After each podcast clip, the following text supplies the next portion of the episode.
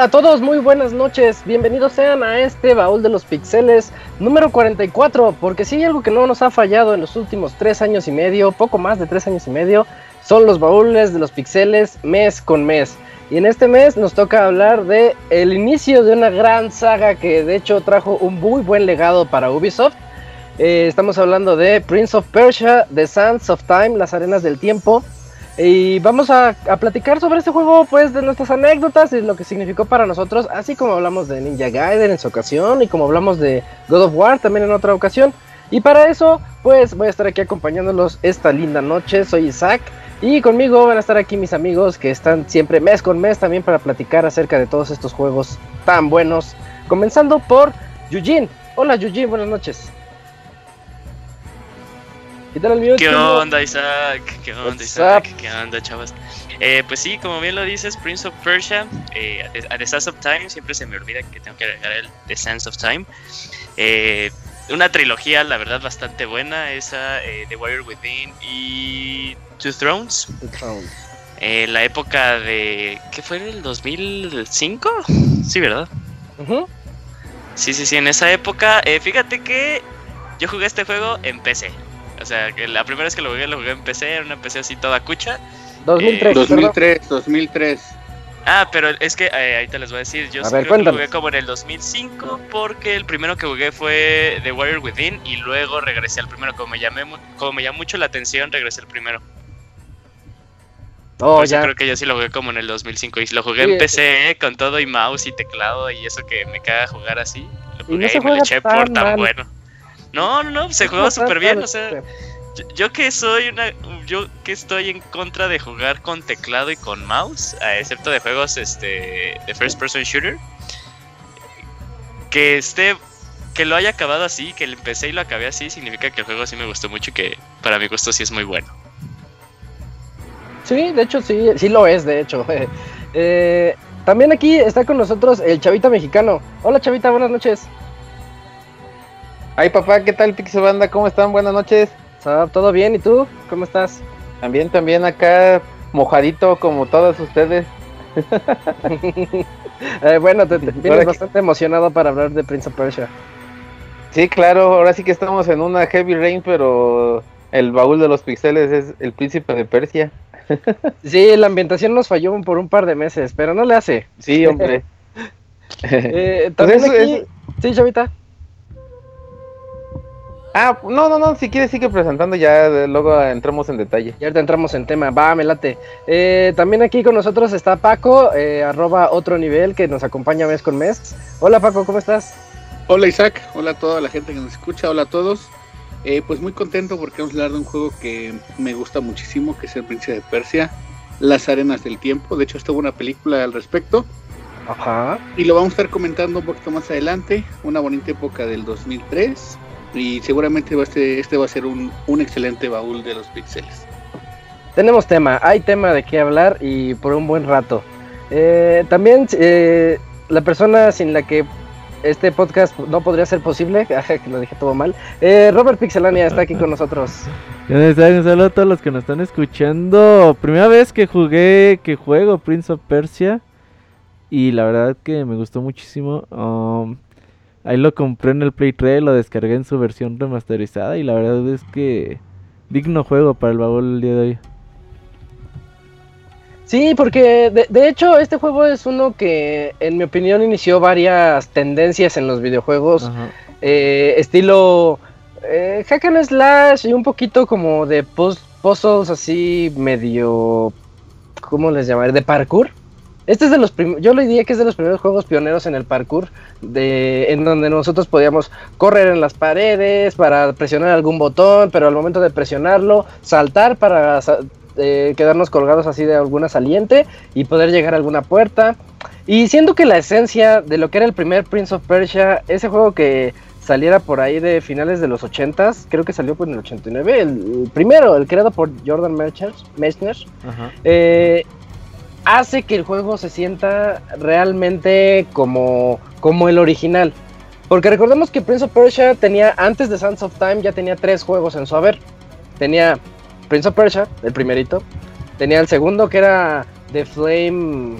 Mm, ¿Cómo se llamaba? The Shadow, and, the Shadow No, The Shadow and the Flame. Ajá. El segundo juego del que salió en el 91, creo. Que también estaba buenísimo y algún día lo, ah, propondré. Los, los clásicos. Lo propondré para estos, estos baúles. Estaba horrible, Estaba horrible. Qué juegazos eran. El y segundo. Unos truquillos ahí. El segundo está horrible. ¿Te lo acabaste, Julio? No, güey, no me pude acabar de tan feo que está. Pinches controles, controles feos, güey, no mames. Y después de eso viene el juego que todos consideran que está horrible, menos yo, porque a mí me gustó mucho, Prince of Persia 3D, que salió por ahí del 97, 98. Y a mí me gustó bastante y en retrospectiva sí estaba feo. Oye, esa tendencia que tuvo los juegos en un tiempo, por ejemplo, que cuando ya hicieron el salto en 3D decía, ah, me voy a llamar tal cosa 3D, ¿no? Y también el claro ejemplo es 64, me llamo tal cosa 64. Era muy gracioso esos tiempos. Es que tenías que presumir que estabas utilizando 64 bits para hacer tus polígonos. Sí, pero yo, yo, yo creo que sí, la serie, pues el primer juego es, es de culto, es totalmente de culto. Eh, si, si eres una persona que, que, que nació en la década de del 85 a los 90, obviamente lo jugaste en tus clases de computación, porque no te enseñaban nada de computación, sino, ah, miren, tienen juegos, y ahí encontrabas el Prince of Persia. Ajá.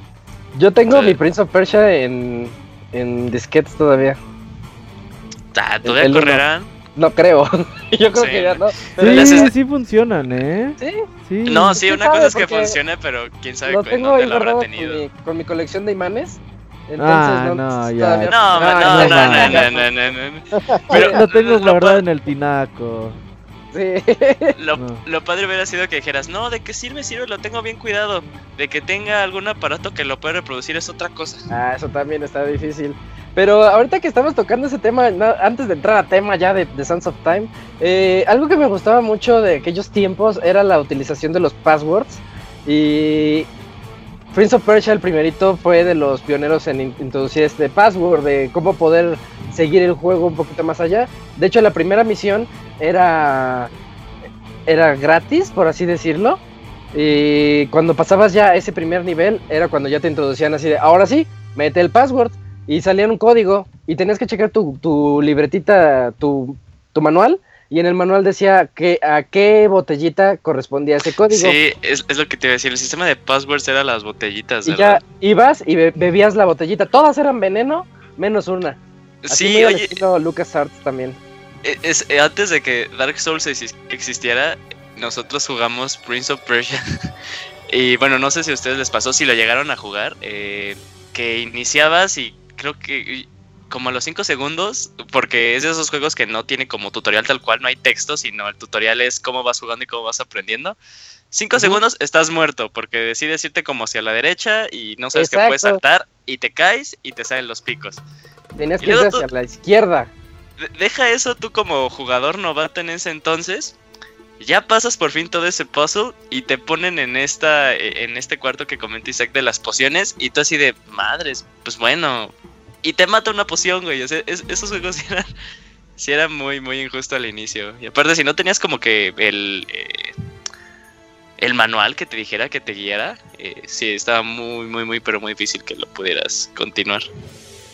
Como otro dato curioso dentro del universo de Prince of Persia, este Jordan Mechner lo que hizo fue el primer juego con motion capture de la historia lo que él hizo es poner a su hermano a saltar.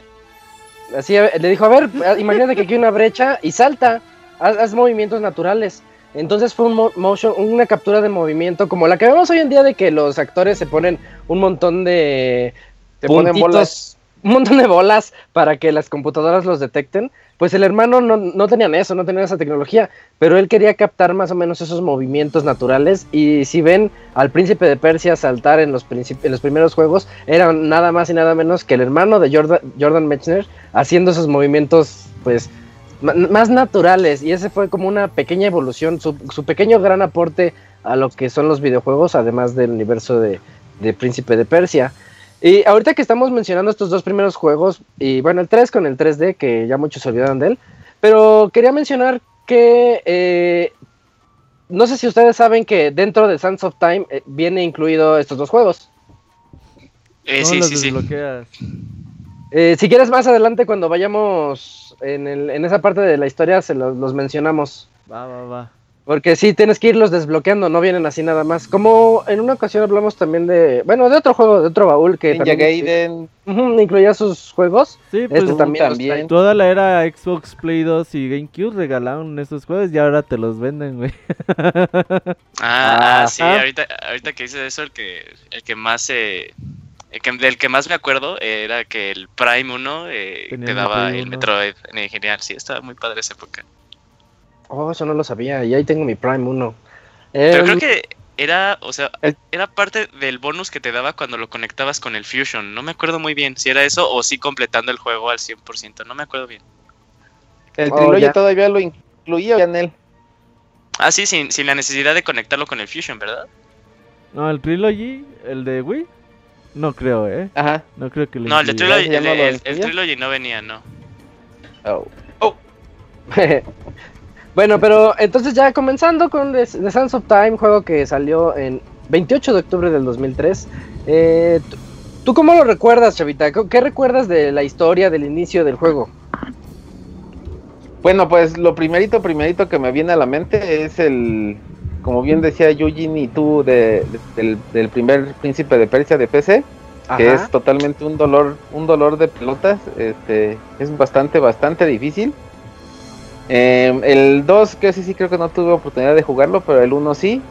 Y lo primero que me, que me llama mucho, que me llamó mucho la atención del Príncipe de Persia ya para PlayStation 2, que ahí fue donde lo, lo jugué, es de que se me hace una muy buena adaptación de un juego de 2D y de bytes prácticamente a un juego en 3D que ya tenías una libertad eh, mayor en cuanto a control y en cuanto a movimientos.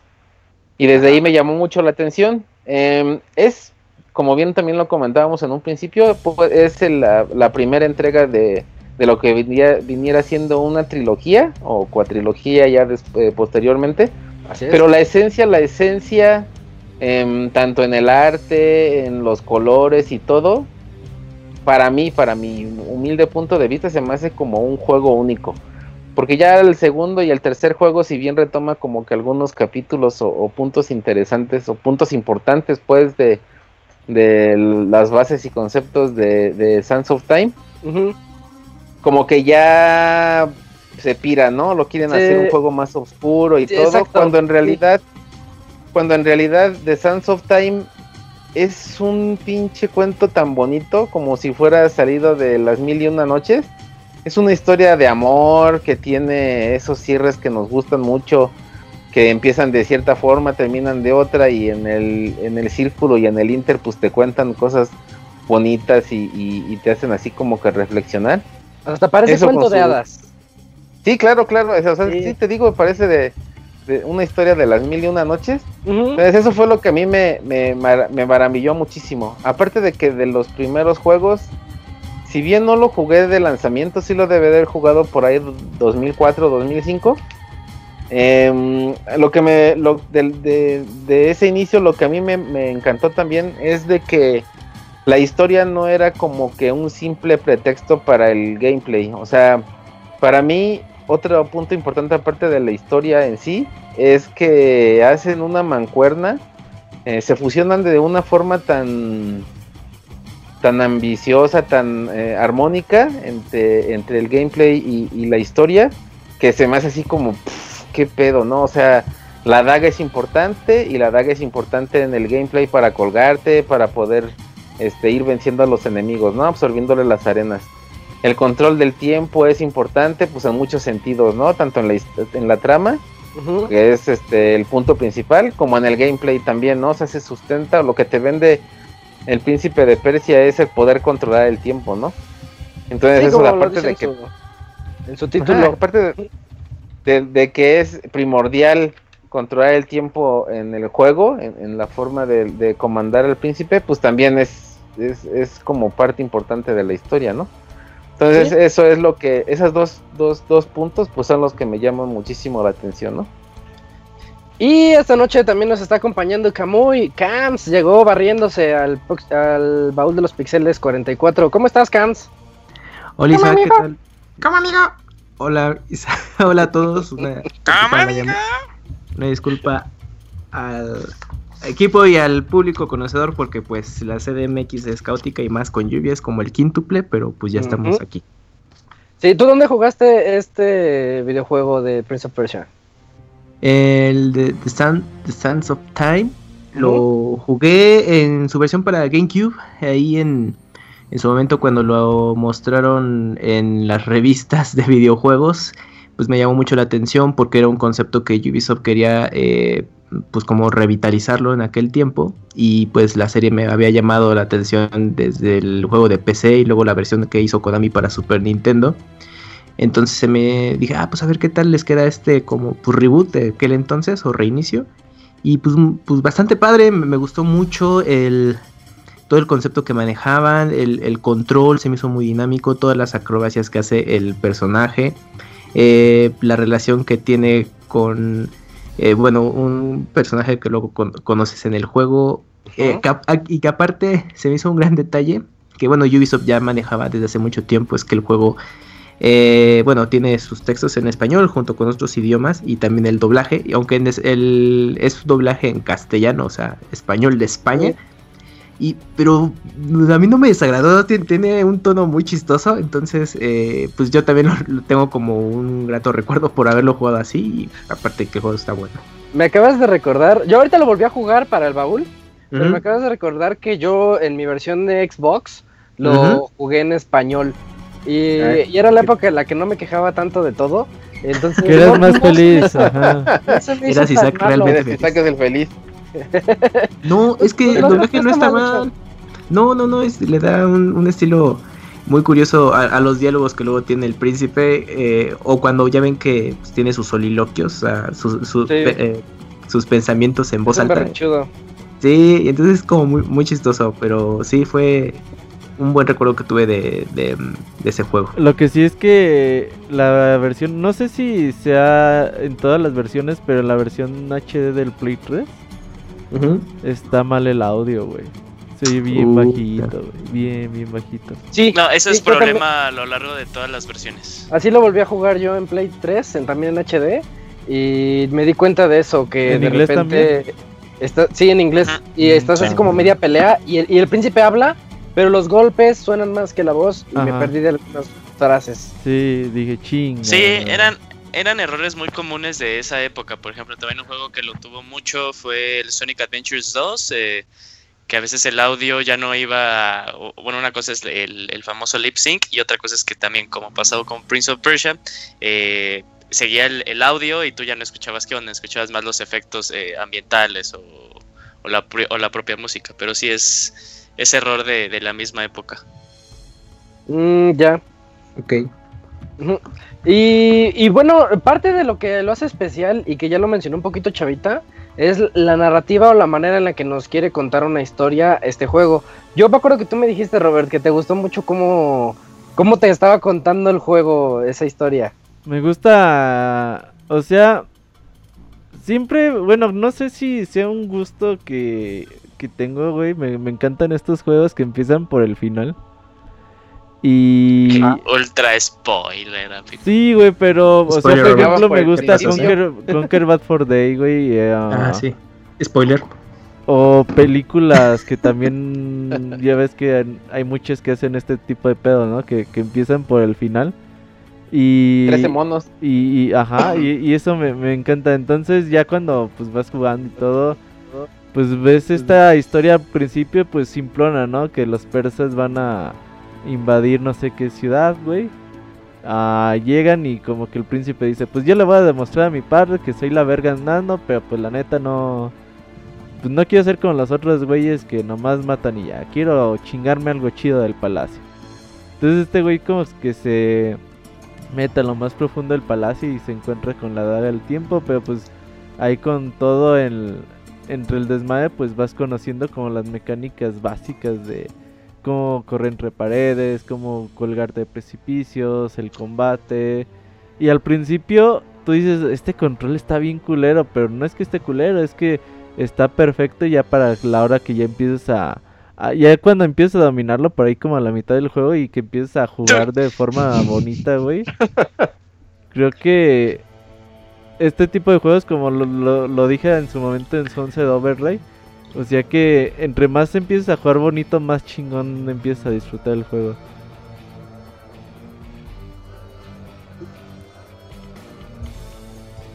Sí. Ah, perdón, andaba en mute. Apliqué un moy.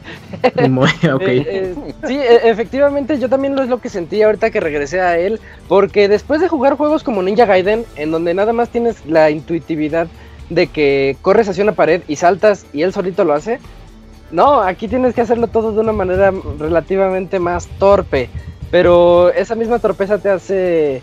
Mm, te hace más hábil. Es algo que yo me quejaba de lo que pasó de, con, sus, con los juegos de Assassin's Creed 2 al 3 y luego al 4 y los que siguen, de que te van quitando ese, ese botón extra que necesitas presionar. Por ejemplo, cuando vas escalando, el 1, Assassin's Creed 1, tenías que escalar bastante, ser, ser muy preciso y la gente se quejaba de eso. En el 2 ya era un poquito más permisivo, pero tenías un salto especial para poder llegar más lejos. Pero en el 3 ya lo hace ese salto automático.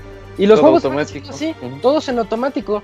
Y lo que tiene este, este juego, como dices, en, la, en su jugabilidad, es de que no, pues tú tienes que aprender a usar cada uno de los botones adecuadamente, cada uno de los combos de acuerdo al rival al que te estás enfrentando, porque hay veces en las que tú quieres pegarles de frente a todos y te das cuenta que pues hay unos que te están poniendo guardia y no puedes.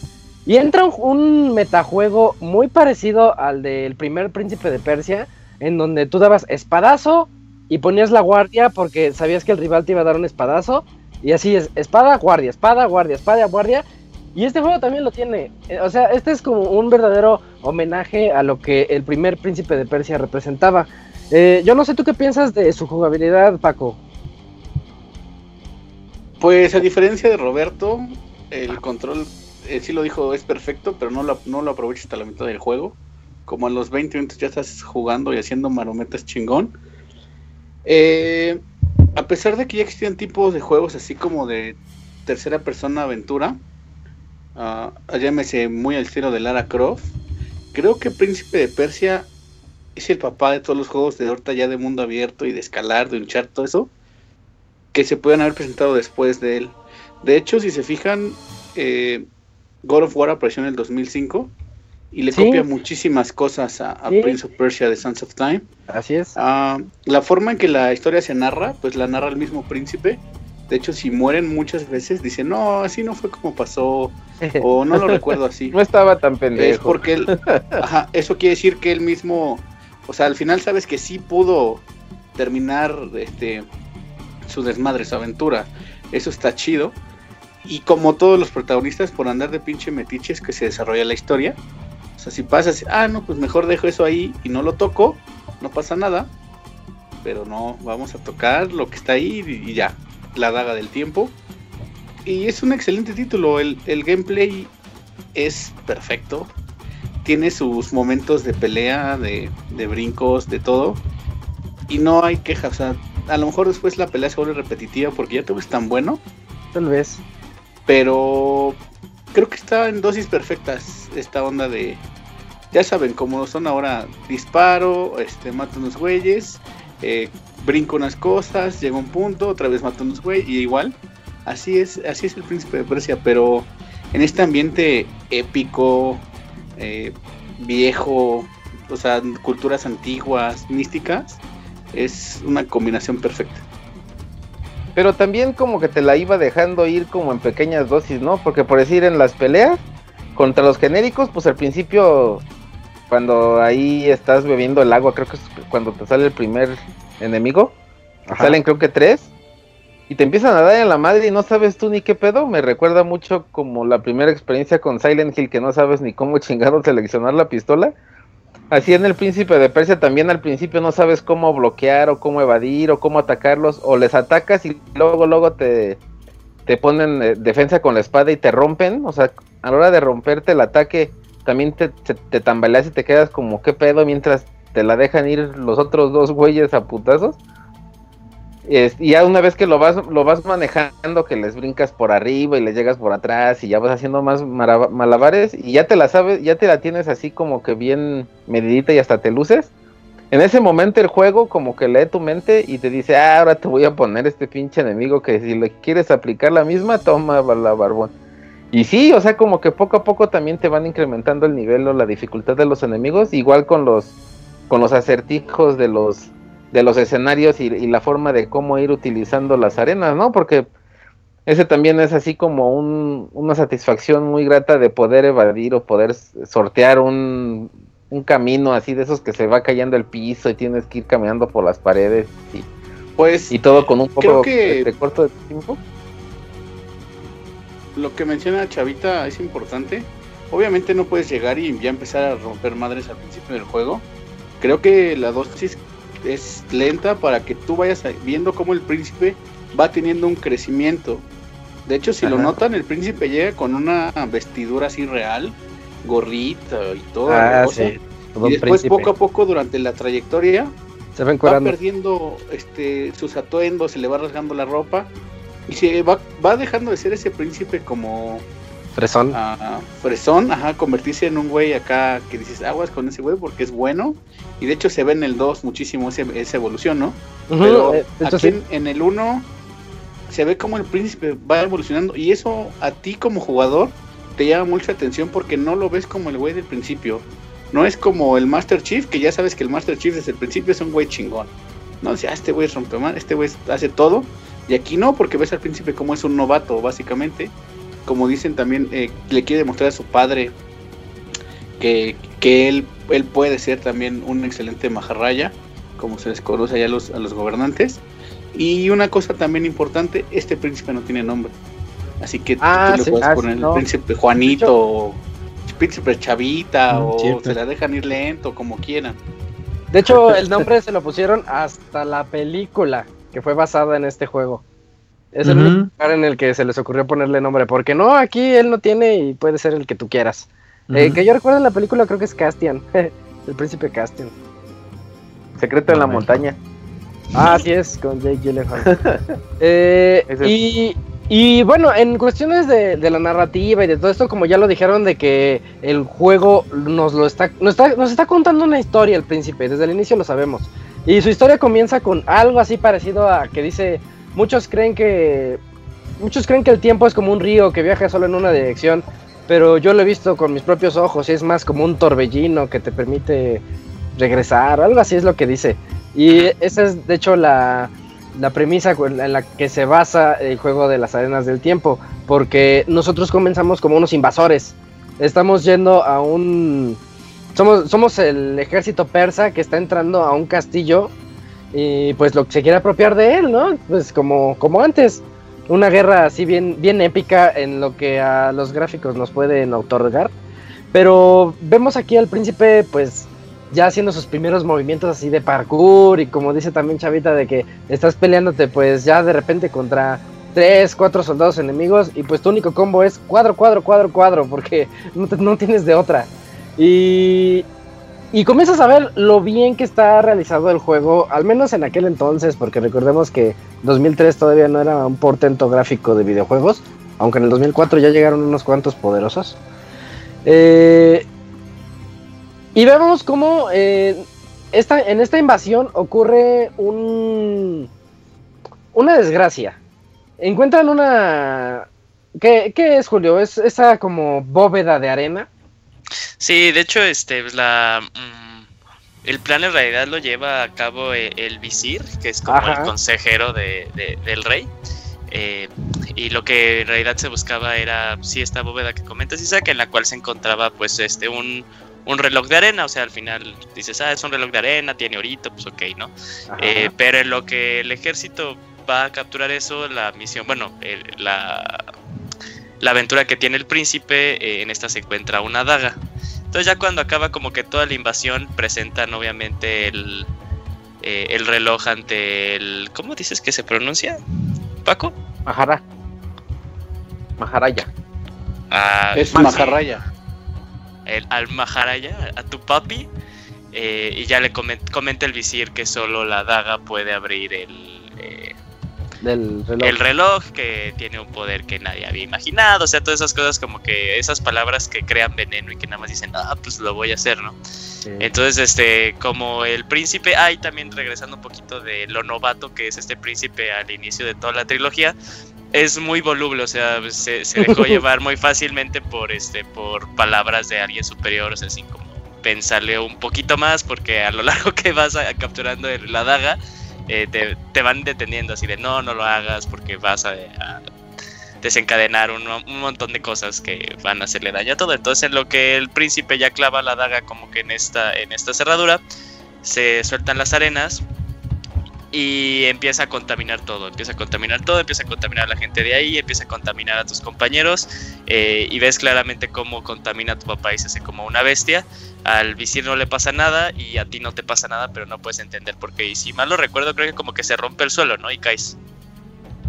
A la hija de digo que por andar de tampoco porque ella trae las, los que traen las reliquias de las arenas del tiempo. Sí, pero eso, eso eso es como que eso lo dicen a lo largo, o sea, como que te quedas así de, oh, porque a mí no me pasó nada de esto? Y es cuando, después de que eh, intentas encontrar a esta Fara, ya Fara te va explicando un poquito lo que pasó. Le dice, a ti no te afectó toda esta cosa porque estas reliquias eh, te protegen de, pues, ya, ya se le da nombre a lo que a lo que estaba dentro de este reloj de arena que son las arenas del tiempo, tal cual. Dice, te protegen de esa cosa y es algo como que padre, eh, como comentó al inicio Chavita. El título del juego aparte va muy de la mano de la historia, o sea, no era como, por ejemplo, un, algo rápido. No, es que como que Link también, pero bueno, o sea, luego hay otras cosas. Y antes, eh, antes de que, de que pudiéramos, de que tuviéramos a, Nathan Drake, teníamos al príncipe, o sea, como que ese mismo carisma, esas mismas escenas en las que va Nathan Drake caminando y como que empieza a decir sus pensamientos en voz alta, eh, ya los habíamos experimentado con Prince of Persia, que era algo muy padre, o sea, antes de que tuviéramos a un personaje tan carismático como Nathan Drake, tuvimos al Prince of Persia.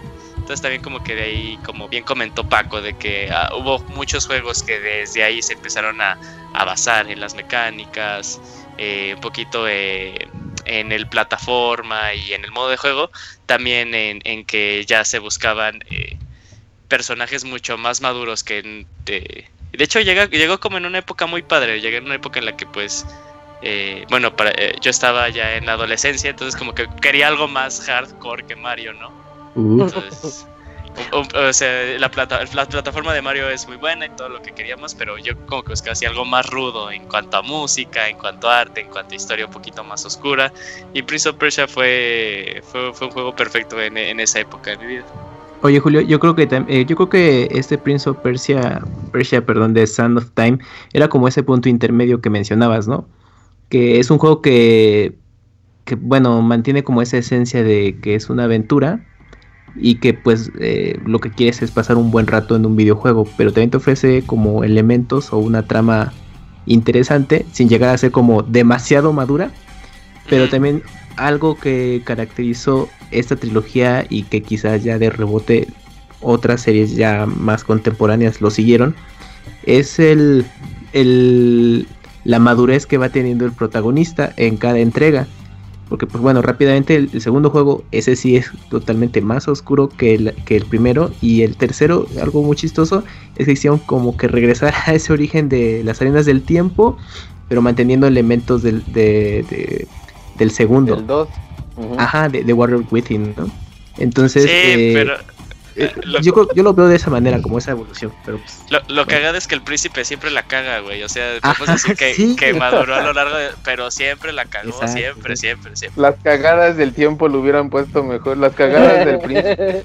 Por corregir una cosa, pues se despeña otra. Pero... Sí. Eh, sí, o sea, de hecho, eh, ya a lo largo como que de, la misma historia, de la misma saga, eh, por ejemplo, para personas que les gusta mucho la ciencia ficción y los viajes en el tiempo, como que pueden empezar a, hacerse esas mismas preguntas que obviamente el juego no las contesta eh, en tal cual la, la, primera vez, pero luego como que el mismo juego dice, ah, sí, pero es que no puede pasar eso, porque si en realidad pasó eso, no puede pasar aquello. Entonces ellos mismos como que intentan arreglar la historia, que es algo como que muy gracioso que se ve, pero sí, la, la, constante siempre en todas... Eh, en todas las ramificaciones de la historia del príncipe, es que siempre la va a cagar él, güey, siempre la va a cagar. Siempre va a ser su culpa. Eh, de hecho, sí, estoy pensando en, los otros juegos que también mencionamos y siempre parte de su personalidad yo creo que es esa. Así, me acuerdo de cuando Nathan, yo creo que su frase de Nathan Drake es el no, no, no, no, no, no, no, porque algo le va a correr, que se le va a quedar encima. y, también el, príncipe, el príncipe a cada rato se va equivocando en todo lo que hace.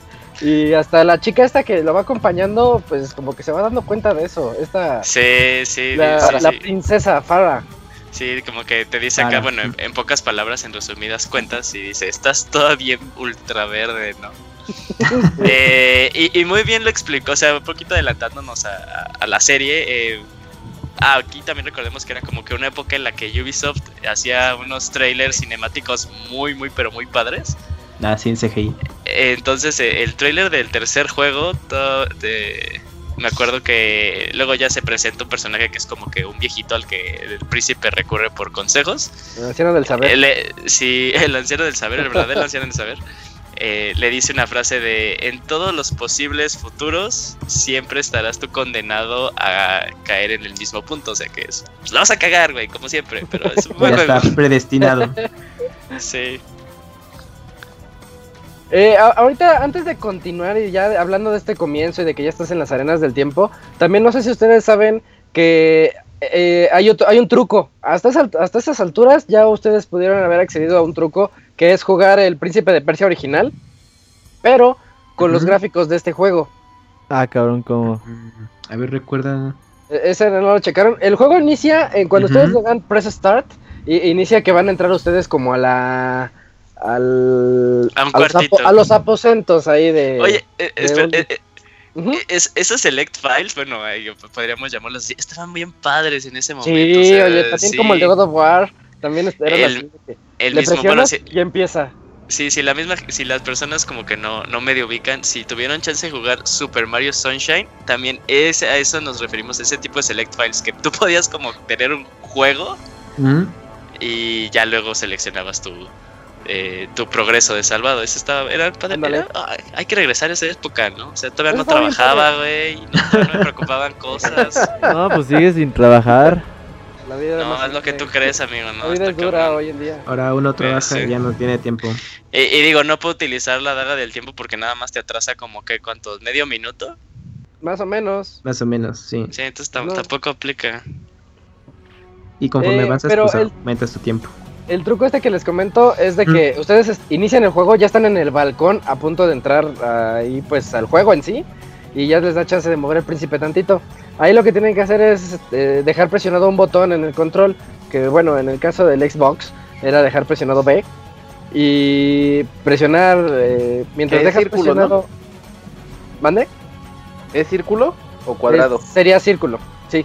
Círculo, eh, ah. eh, y lo dejas presionado en el control en el control 2 o 3, no sé. Y en el 1, mientras está presionado el otro, tienes que presionar A, B, Y, X, Y, A, B, X. Lo estoy viendo porque no me acordaba, pero sí, pues no me voy a acordar del código. Pero una vez que lo introduces, eh, ya inicias el juego, pero el primer príncipe de Persia, el primerito de todos, con gráficos como este.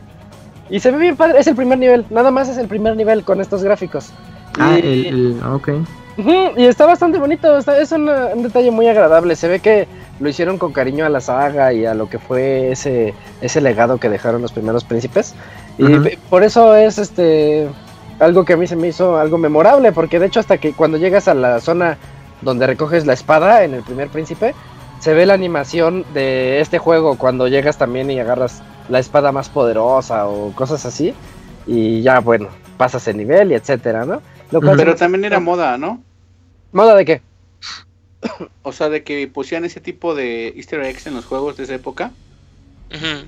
Sí, sí, lo, sí, lo llegamos a comentar en, el inicio. Ajá. Sí, es parte de, que querían presumir que este juego no era el primero, que venía de unos juegos atrás. Y aparte era muy importante en ese entonces para Ubisoft, o sea, regresemos 13, eh, 13 años, sí, 13 años, sí, ¿verdad? ¿2005 quedamos? Uh 2003. 2003. 15 años, no, que este, 14 años, eh, Ubisoft como que apenas estaba dando a conocer con un nombre de que era un estudio desarrollador que sí puede ofrecer buenos títulos. De hecho, pues eh, el, motor gráfico de Prince of Persia de, de Sands of Time es el motor gráfico, bueno, está basado en el motor gráfico de, para los que llegaron a jugar Beyond Good and Evil.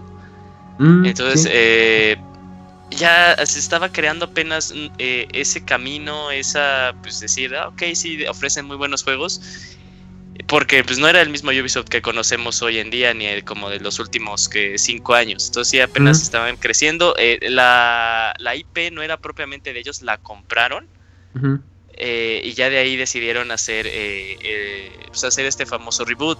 De hecho, no contaban con el, al, inicio con el apoyo del creador original, ¿cómo se llama? Jordan Mechner. Jordan Mechner, ajá. Jordan Mechner. Sí, no, ya está. Lo mandaron llamar después. Ajá, lo mandaron a llamar nada más como para que dijeran, oye, ¿qué te parece? Le, y le el bobo. Ajá, le, le, le pareció tan buena la idea, tan refrescante para la misma serie.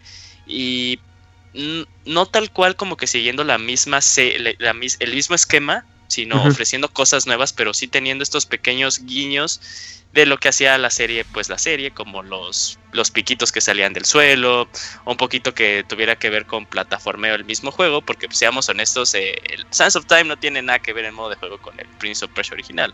O sea, para nada, el Prince of Persia original podríamos decir que era más que nada como que un juego de, este, de acertijos, y eh, ya Sands of Time, toda la trilogía, pues, pues se orientó al, al plataformeo por acertijos y acción. El original también tenía plataformas. Sí, yo lo considero más de plataformas. Yo, yo sí lo, o sea, lo considero plataformas por cómo navegas a lo largo del mundo, pero eh, lo considero también como que un poquito más de, de, acertijo, de puzzles, porque pues, o sea, tenías como que eh, estar siempre prestando atención a, a tu entorno, o que por ejemplo, si la reacción rápida. Que no presiones un switch. Que no presiones un switch, o si ves que ya se está cayendo toda, eh, todo el piso. Ah, qué buen juego. Que lo que, está, lo que está al final del otro lado no vaya a ser también un switch, porque eh, no sé si te acuerdas o lo llegaron a experimentar que cruzabas toda esa parte y decías, tengo que saltar rápido porque como esa era la técnica, ¿no? Se va cayendo el suelo y tenías que presionar salto. Y justo en el, en el primer, este, en la primera parte del otro lado que ya se, era que se caía el suelo, era un botón y obviamente cerraba la puerta y cerraba la puerta. Entonces, por eso también como que consideraba que era de, puzzles. Ah, mejor deberíamos hablar del primero. Es que ese primer juego también tiene mucho de qué hablar y tiene unas batallas bien épicas. Les digo, Baúl, Baúl 2019. Sí, pero... fui dos años adelante. Pero sí, este juego fue totalmente como que... Mm, yo digo que Ubisoft le debe mucho a Prince of Persia. Le debe demasiado. O sea, de ahí también como que fue trabajando un poquito lo que ellos estaban manejando en este juego y vimos nacimientos de pues ya sagas que son eh, pues, favoritas de muchos jugadores como Assassin's Creed o incluso también este pues ya de Assassin's Creed pues también se agarran muchos modos de juegos otros juegos que ellos tienen. Watch Dogs es un claro ejemplo. Entonces sí o sea a Prince of Persia Ubisoft le debe mucho. De hecho ahorita que estabas mencionando un poquito como el pasado de Ubisoft con, ah, con Prince of Persia yo creo que Ubisoft en esa época de los 128 bits eh, se ubicaba mucho por su serie Splinter Cell porque... Mm, Splinter eh, Cell. Porque, bueno, eh, Ubisoft empezó con Rayman, de hecho fue como su primer One Hit Wonder, ahí ya, entre mediados finales de, los 90. Y pues prácticamente tú ubicabas a la compañía por esa serie. Y, tenía, y, de pronto se le, dio por comprar licencias y hacer videojuegos. Entonces algunos... Ajá, eh, eran de juegos, por ejemplo, de películas y después se hizo de la, de la licencia de Tom Clancy's y hacía adaptaciones de sus novelas a videojuego, que es ahí cuando le empezó a entrar un poco a, los juegos bélicos que posteriormente ya serían famosos con, la serie de Ghost Recon. Y ya, eh, pero después de, Rayman, tú lo ubicabas por Splinter Cell, fue como que, ah, ah, chinga, a ver, como que Ubisoft está haciendo un juego muy similar a Metal Gear. Ya después de ese éxito, eh, fue como algo alternativo y ya era la versión de Beyond Good and Evil que era su equivalente a un, a un Zelda de ese tiempo de ese entonces. Pero con Prince of Persia fue ya un juego que llegaba como a, masas en general porque no era un juego como muy definido no no, no es que sea un juego bélico o de eh, infiltración o plataforma ya era un juego que quizás ya mucha gente podía entrar y pues tanto así que pues toda la historia que ahorita estamos contando, ¿no? Pero ahorita sí que estabas platicando esos detalles de Ubisoft, me, me acordé mucho con Splinter Cell. Sí, de hecho, o sea, a, tal grado es que hablar un poquito de la historia de Ubisoft, pues sí es muy gracioso, porque incluso sí, como que podemos decir entre comillas que su mascota es Rayman, pero incluso pues Rayman no tuvo el, éxito que la gente podría llegar a pensar al mismo inicio. O sea, hasta me yo llegué a jugar un juego de Rayman que era como Rayman te enseña inglés. Órale, sí. Ah, qué chafa, estás peor que Mario Teaches Typing. Eh, estaba bueno, de ah, hecho jamás, y jamás lo pude terminar porque mi computadora no daba para todos los recursos que jalaba el juego. Eh, era era el Crisis. sí, de, hecho, de hecho, ya desde ese entonces estaban trabajando como en un, en un estilo UV art, porque sí me acuerdo que el juego tenía gráficas muy padres, muy bonitas. Pero, pero sí, o sea, ahí Ubisoft como que sí la tuvo, tuvo que, tuvo como un inicio no difícil, pero sí muy lento, porque pues obviamente te ubicabas otras cosas. Y ya, pues boom, luego tuvo un boom y ya. Por, eh, toda la trilogía, ¿no? Isaac, o sea, está considerada como los tres grandes juegos, o sea, es como el 1, el 2, eh, excelentes, y el 3 es un muy buen juego. Entonces, este, pues sí. Eh, a mí me fascinan los tres, ¿eh? No, o sea, los tres son muy buenos, o sea, como historia son excelentes, pero ya como que recepción supuestamente, eh, si es el 1 y el 2 son boom, el 3 como que se tardó un poquito y como no ofreció nada nuevo, ya ves que luego discriminan mucho a los juegos por decir, ah, no ofreció nada nuevo, entonces bájale como 5 puntos. Ah, sí, de hecho, viendo ahorita nada más sus Metacritics que son clásicos, en este juego, el que estamos hablando, tiene 92. El 2 tiene 90 y ya el 3 tiene 85. O sea, sigue siendo un juegazo de todas maneras. Pero sí es lo que tú estás diciendo. Precisamente latinaste lo que es. Y, sí, eh, y estoy viendo también un video de English with Rayman y qué chafa se ve, Julio. no lo conocía. Está, está interesante. sí, es, es, un, es, un, jueguito ahí que, que, nada más conocen personas estilo Chavita y, y Kamui, güey, que no me enorgullece decir que lo jugué, pero lo jugué.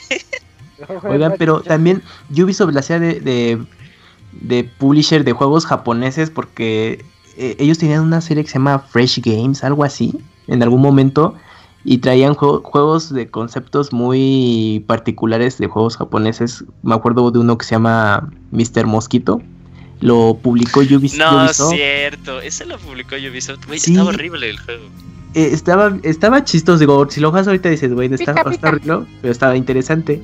Y aparte también trajo eh, el juego de Gran Día 2, un RPG eh, que también ya tiene un rato. Ellos lo publicaron. O sea, de pronto Ubisoft era así como de, oye, pues o sea, tenemos muchos juegos, pero pues como que pues vamos a buscar otras alternativas. Está como en una etapa muy experimental en esos tiempos de Ubisoft. O sea, de pronto ves a su pasado, tenía muy buenos juegos, pero de pronto le daba por, oigan, ¿y por qué no publicamos juegos japoneses que nadie trae? Así como bien random. Pero, pero es algo muy, muy chistoso ahorita haciendo memoria de todo esto.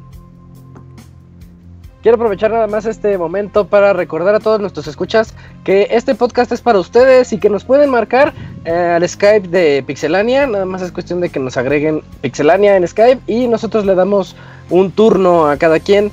Así que pues no lo duden, si quieren platicar con nosotros acerca de lo que significa para ustedes Príncipe de Persia, ya, sea de los clásicos o de las arenas del tiempo, son bienvenidos de eh, llamarnos o de platicarnos lo que sea. Oye, Isaac. Sí, Julio. Eh, por ejemplo, ¿a ti qué te pareció ya, bueno, ya un poquito como que metiéndonos ya tal al cual al gameplay? Porque yo considero, no sé tú, que este juego, sí dejando un poquito al lado a la, a la historia, eh, está más orientado a su modo de juego que, otra cosa. O sea, si consideramos como en porcentajes, es el juego es como un 80% modo de juego y sí la historia llega como que en un segundo plano. Creo que la historia se tuvo que adecuar al modo de juego, o sea, se siente demasiado. Pero ya un poquito hablando de, tal cual, ¿qué, a mí me impresionó un montón, o sea, estos poderes que podías tener de controlar el tiempo. O sea, ya habíamos jugado juegos que como que rozaban un poquito ese concepto, ¿no? Como que no lo metían tal cual activamente a cómo estaba, a cómo se jugaba. A ver, eso, eso ya, existía Max Payne, ya existía Max Payne. Sí, pero pues... Eh, no, pero Max Payne nada más te daba bullet time. Este juego te hacía regresar en el tiempo. Y parte de su mecánica fundamental Como es que te hacía. Ah, sí, es cierto. Ah, ¿Te acuerdas de ese eh, juego de Xbox del gato? En las arenas del tiempo era para que no la cagaran y ya, punto. Sí, porque ellos mismos yo creo que se dieron cuenta de que había muchos saltos muy precisos que te estaban demandando, así como Tomb Raider, cuando mucha gente se quejaba de que, oye, no manches, tengo que saltar así con milimétricamente para llegar al otro lado. Hay ocasiones en las que este juego sí se mancha, pero como tenemos las arenas del tiempo y lo podemos repetir dos, tres veces, no nos damos cuenta. Y eso es lo que lo hace tan padre. Porque a mí me fascinan los acertijos que tiene por la habilidad que demanda. Y es una habilidad muy intuitiva. Dices, oh, ahí hay un borde, ya corres en la pared, te trepas, de ahí saltas al otro, de ahí saltas a un tubo, giras en el tubo para poder agarrar vuelo y saltar a una soga. Y con esa soga puedes escalarla y desde ahí saltas a una pared que corres a través de ella. Y todo para llegar a una puerta que se te está cerrando. Y si no llegas, ya, ya valió. y lo que en realidad pasó. Dale, dale, dale, dale. Bueno, ok, rápido, rápido. Y, eh, en realidad lo que pasó, o sea, a Isaac se le fue como que algo muy importante porque como en realidad iba toda esa... Todas esas instrucciones como las acaba de decir, era y saltas para agarrarte a la cuerda y la cagas. Entonces tienes que presionar el botón de regresar en el tiempo. Exacto, sí. Y tenías que seguir la secuencia. Y no solo eso, porque también había como manijas que tenías que acercarte, agarrarlas, eh, columpiarte un poco para activar un switch, que se abriera una reja, de la reja poder brincar de rebote a la otra pared, de la otra pared se abría un, se presionabas el switch y se abría un bordecito donde te podías colgar y decías, no mames, neta. Y, en esos, y en esos pasos tenías que volver a presionar el botón, pero era para lentizar el tiempo. Oh, también, sí, es cierto, tienes la habilidad de ponerlo lento esa parte que, mencionas de ralentizar el tiempo o, prácticamente como detenerlo, también la física se involucraba porque dentro de todo lo que acaban de decir ahorita de para tener que hacer para hacer manchincuepas y llegar del punto A al punto B, también si había agua, había fuentecitas o cascadas o la chingada. Ocupabas este, detener el tiempo para poder utilizar el agua como plataforma y poder acceder a ese punto pero obviamente antes de que se te acabara el tiempo o la magia o el poder o el maná o como le quisiéramos la arena la arena porque cada que presionabas gastabas arena. Oye, no les pasaba porque como que la regla del uso de la arena era presionabas el botón para regresar que era generalmente uno de los gatillos no ajá. Sí. Lo presionabas y si en algún momento como que dejabas de presionarlo ese ya era como que tu momento de comienzo. Entonces, si supongamos tú habías metido la pata, presionabas el botón y no y lo saltabas antes de tiempo de realidad del momento en el que estabas haciendo la acción, ya de ahí te quedabas, o sea, ya no podías regresar más. Si querías regresar más, ya no podías porque ya tenías un nuevo punto de comienzo. ¿No les llegó a pasar eso? Y esos como checkpoints se veían marcados por un circulito en tu Ajá. En la sangre, ahí donde está marcada tu sangre, es un circulito alrededor. Sí, oye, qué bonito juego, eh. Recordarlo. Es está, está, bastante completo. Hubieras y jugado, Julio. Pues lo jugué, güey, pero no, no lo jugué para el Lo jugó hace 15 años. Hace 15 eh, años estaba, me acuerdo. A las, mecánicas, yo me di cuenta realmente de la grandeza, ahorita que lo volví a jugar, del modo de pelea, al momento de ver a cada rival que reacciona de diferente forma. Hasta hay código de colores en los rivales hay unos que traen sus, sus pantalones rojos y ya sabes que esos te van a aguantar, que, no les puedes saltar de frente, porque si saltas te van a empujar. Te tumban, ¿no? Algo así. Y los azules, ya sabes que no puedes hacerle. Hay un con triángulo, puedes hacer un salto hacia atrás de ellos para pegarles. Ya sabes que ellos no les puedes hacer. Entonces, eso está bien padre. Y tiene como fácil unos 7 u 8 enemigos diferentes, lo cual era una proeza para esos juegos de ese entonces porque estábamos acostumbrados a jugar, a pelear siempre contra los mismos y los mismos. Entonces aquí pues vemos esa variedad. Y Yo luego sí el combate, ¿eh?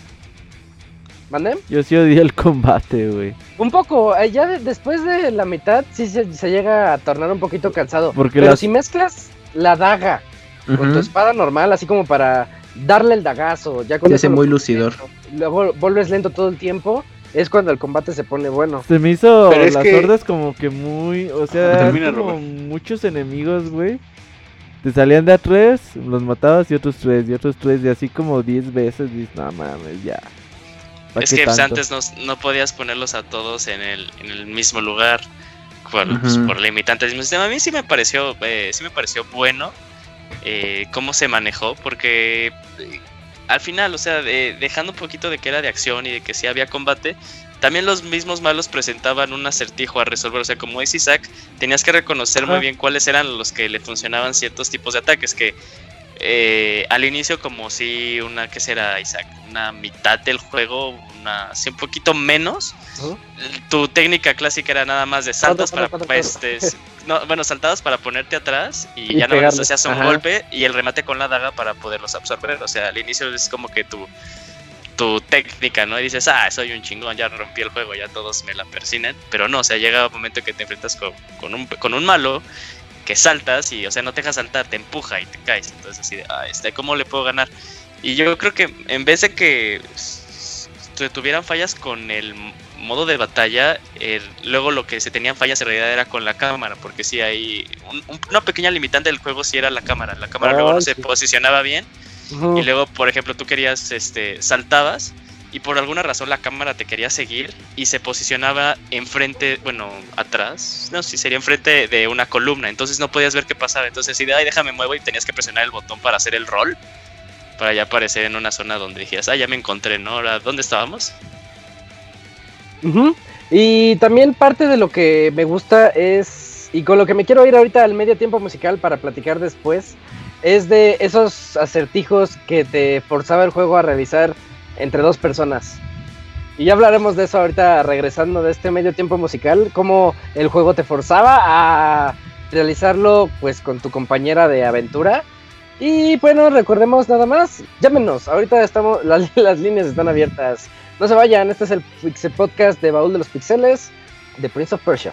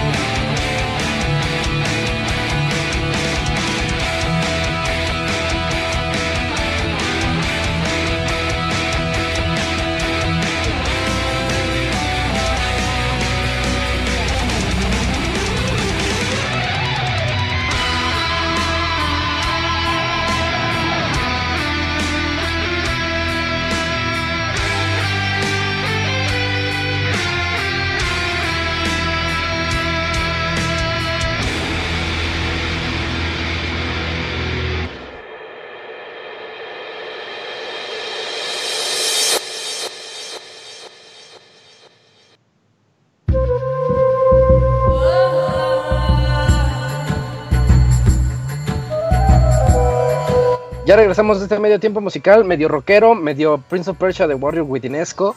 Y yo me quedé con la idea de que les, les había comentado sobre ese tipo de juego después de que de las arenas del tiempo son liberadas y eso hace que todos nuestros amigos y también enemigos se conviertan en monstruos de arena muy horribles así todos feos eh, el príncipe tiene una revelación, pues, contra el, el que yo considero el primer jefe del juego, que es su propio papá. Sí. ¿Sí, te acuerdas, Julio? Sí, sí, sí. De hecho, lo enfrentas eh, como en una, una pequeña salita del trono muy grande. Es Él contra, si mal lo recuerdo, creo que son seis caballeros, ¿no? O sea, eran como cuatro. Pues con un eh, chingo. Unos cuantos, sí, porque empiezan a salir varios después de que... Sí, pero o sea, te lo, te lo vas sacando como en, en olitas de, de cuatro cada vez. Así es. Y, y, pues ves como eres un monstruo de arena también y tienes que matarlo. Y es cuando se mete contigo también tu compañera. Ya a partir de esta etapa del juego vas a estar al, lado de esta Farah.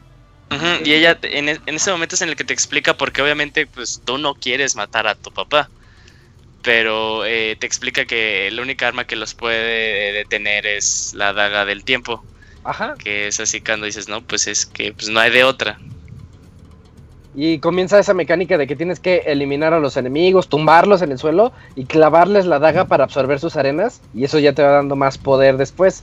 Y después de esto es cuando comenzamos a ver que el juego tiene otra mecánica un poquito diferente que Farah es demasiado delgada y ella puede, por ejemplo, pasar a través de ciertas rendijas y ella nos activa algunas algunas puertas o algunos escalones para que nosotros podamos seguir adelante mientras nosotros presionamos otros botones y le abrimos unas escaleras o le abrimos otra puerta y así nos la llevamos a partir de esta etapa del juego y a mí es algo que a mí se me hizo bastante bastante agradable porque no estaba acostumbrado a que dentro de un juego de un solo jugador tuvieras que tener esa... Llevarás a alguien, ¿no? Sí, llevar a alguien, pero alguien que no fuera una carga. Ajá. Porque esa es como siempre la molestia de, pues, ayudar a algún NPC y que tienes que cuidarlo. Porque también te pueden matar a Fara. Pero es bastante complicado que eso ocurra. A mí casi no me pasó, me pasó dos, dos veces, creo. Sí, es raro que suceda, porque casi, bueno, no sé en dificultades más altas, pero normal no. Y, después de esto, ¿qué es, ¿qué es, lo que ocurre en la historia, Camu? Ya no me acuerdo muy bien. Mm, llega un punto en el que estás, eh, bueno, sigues recorriendo el castillo. Sí, es que ya, es recorrer el castillo, ¿no? Básicamente. Sí, sí, sí, para encontrar las, las arenas del tiempo y corregir todo. Y es cuando te encuentras con, con Fara, ¿no? en algún, punto del juego. Sí, ahí, vas con ella y vas eh, resolviendo los acertijos. Vas resolviendo, sí, y, recuerdo que, bueno, como el castillo es enorme, se divide como en secciones, como calabozos, los baños. Hay una, bueno, cuando llegas a los baños está padre. No, ay, no mames, putos baños, Camuy. No te Pero me da risa, me da risa como le hace Camuy. Hay una escena que son los baños. y es, que, me estaba acordando que, bueno, los enemigos se supone que están poseídos por, la, por las por las arenas del tiempo y son una especie como de zombies de arena. Entonces cuando llegas particularmente a esa sección del castillo, pues te enfrentas a enemigos eh, femeninos y entonces pues está, está chistoso porque dices, ah, bueno, pues ¿qué son los baños? Y te vas a encontrar con bellas mujeres ahí, pero pues no lo son. Entonces está eh, curioso ese, ese detalle. Y luego, bueno, sigues avanzando y llegas también a una especie de zoológico. Ah, porque también te enfrentas a, algunos animales que también están este, afectados por... Ajá, están afectados con unos buitres también. Ah, que esos luego eran bien molestos porque... son odiosos. sobre todo cuando estás, bueno, tienes que estar escalando. Entonces luego hay, hay, paredes, es que en, el, luego en los centros del nivel simplemente hay paredes ya destruidas, así delgaditas. Ahí, ahí vas este, con, eh, avanzando con todo el equilibrio que puedas. Y luego salen los pinches buitres y tienes que estarte los madreando y todo. Bueno, sí son bien castosillos. Y, llega, eh, y llegas a un punto en el que... ¿Quién se, ya rompieron el los trastes, güey. Usen las arenas, fue Julio, fue... No, no soy yo, amigo. ¿No? Yo también lo escuché. Tocayo, tocayo. No, el chavita, El chavita ya rompió la cuba. Sí, ya, ya ni, habla el tocayo. Ya, se miércoles, todavía no. Aquí mi señor anda jugando en la cocina. Ah, ok, y entonces... Y ahorita cena, jugando te estoy haciendo de cenar. Sí, estúpido, baboso. Recuerdo que como que cuando terminabas el nivel hasta cierto punto es cuando tú recolectabas una... Bueno, como, como fragmentos de arenas del tiempo que hacía que el, el príncipe levitara y tuviera Ajá. como visiones de lo que... te Ah, ibas- eso es muy importante. Eh, eh, ese era lo más padre. Porque decías, ah, tengo que, que, que pasar todo esto y ya como que te das una idea de lo que te, que te esperaba ya según tú ibas un poco más preparado, pero pues al final de cuentas era prueba y error y con las arenas rebobinabas el tiempo para poder este pues pasarlo de mejor manera. Pero y tenías que también eh, encontrarte con, con en algún punto. Ah, ah, hay un hay un eh, algo que me acuerdo ahorita mucho del juego. Es que ya cuando empiezas a explorar el castillo, que es mm, como un poco al, al principio, es que tienes que activar las como pues, la- las armas, las protecciones que tiene el castillo. Entonces te encuentras a un sobreviviente y te dice, este, tienes que ayudarme a activar las defensas de- del, del castillo para pues, Ah. derrotar a todos los enemigos, ¿no? Y es una torre, es un- Fases lunares. Ah, exacto. Entonces es como una torre que vas girando y va subiendo. Entonces, ya al final las activas y te dice, ya con eso podemos hacerle frente a estos enemigos. Y tú, ah, pues está chido, ¿no? Y al ver ahora al príncipe, ah, en vez de, este, bueno, muere el pobre tipo que está ahí, al que le Es que ayudaste. es, es muy Sí, gracioso sí, sí. porque ya cuando acabas, nada más ajá. cómo le hace ¡No! Y Ah, se transforma sí. en monstruo de arena. Sí, sí, sí, ahí, ahí es la actuación de voz bien exagerada. Este, pues es que eran otros tiempos, está muy chistoso. Y luego ya el príncipe en sus diálogos dice, en vez de que me ayude eh, eh, lo que acabo de hacer, parece que este va a ser más difícil de lo que pensaba. Bueno, o sea, es de que pues ya me compliqué más el pinche camino. A lo menso que pude haber eh, pasado todo sin broncas. Porque ah, según iba a, fe- a- a derrotar a los enemigos, pues también te afecta a ti. Entonces ahorita me acordé que es chistoso eso.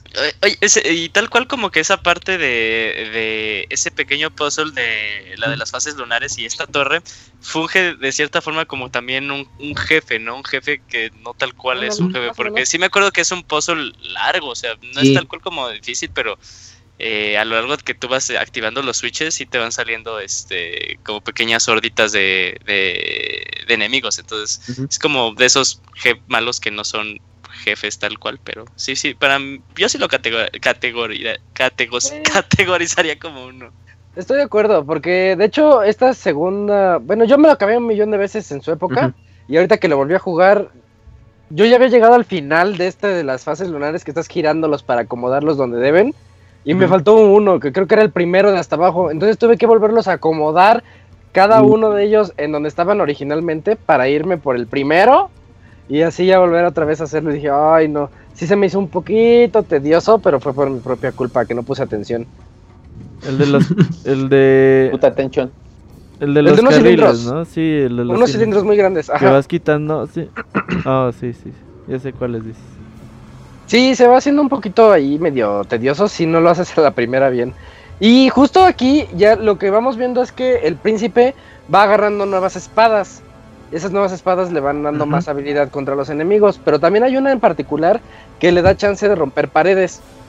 Porque es otra otra mecánica, vas caminando y ves una pared que está así como medio quebradiza, puedes nada más como darle un golpe fuerte y se rompe la, la pared o el, tu combo de tres golpes. Pinches espadas que pegan como martillo, güey. Sí, están fuertes. Y, y aquí es donde pueden ustedes desbloquear el príncipe de Persia original, el que les estaba diciendo. Pero ocurre que en este ya tenía algo extra para la versión de Xbox. Si ustedes lo tienen en, Play 2 o en GameCube, el juego nada más incluye el primer príncipe de Persia, el clásico, el primerito. Si lo tienen en Xbox, incluye los dos clásicos de Shadow and the Flame ah, y el primerito de todos. Entonces hay una zona donde ustedes están como girando una... un- una... ¿Qué será? Mm, hay unas llaves especiales que ustedes nada más tienen que agarrar el... agarrarla de un lado y hacer que gire para poder abrir una puerta.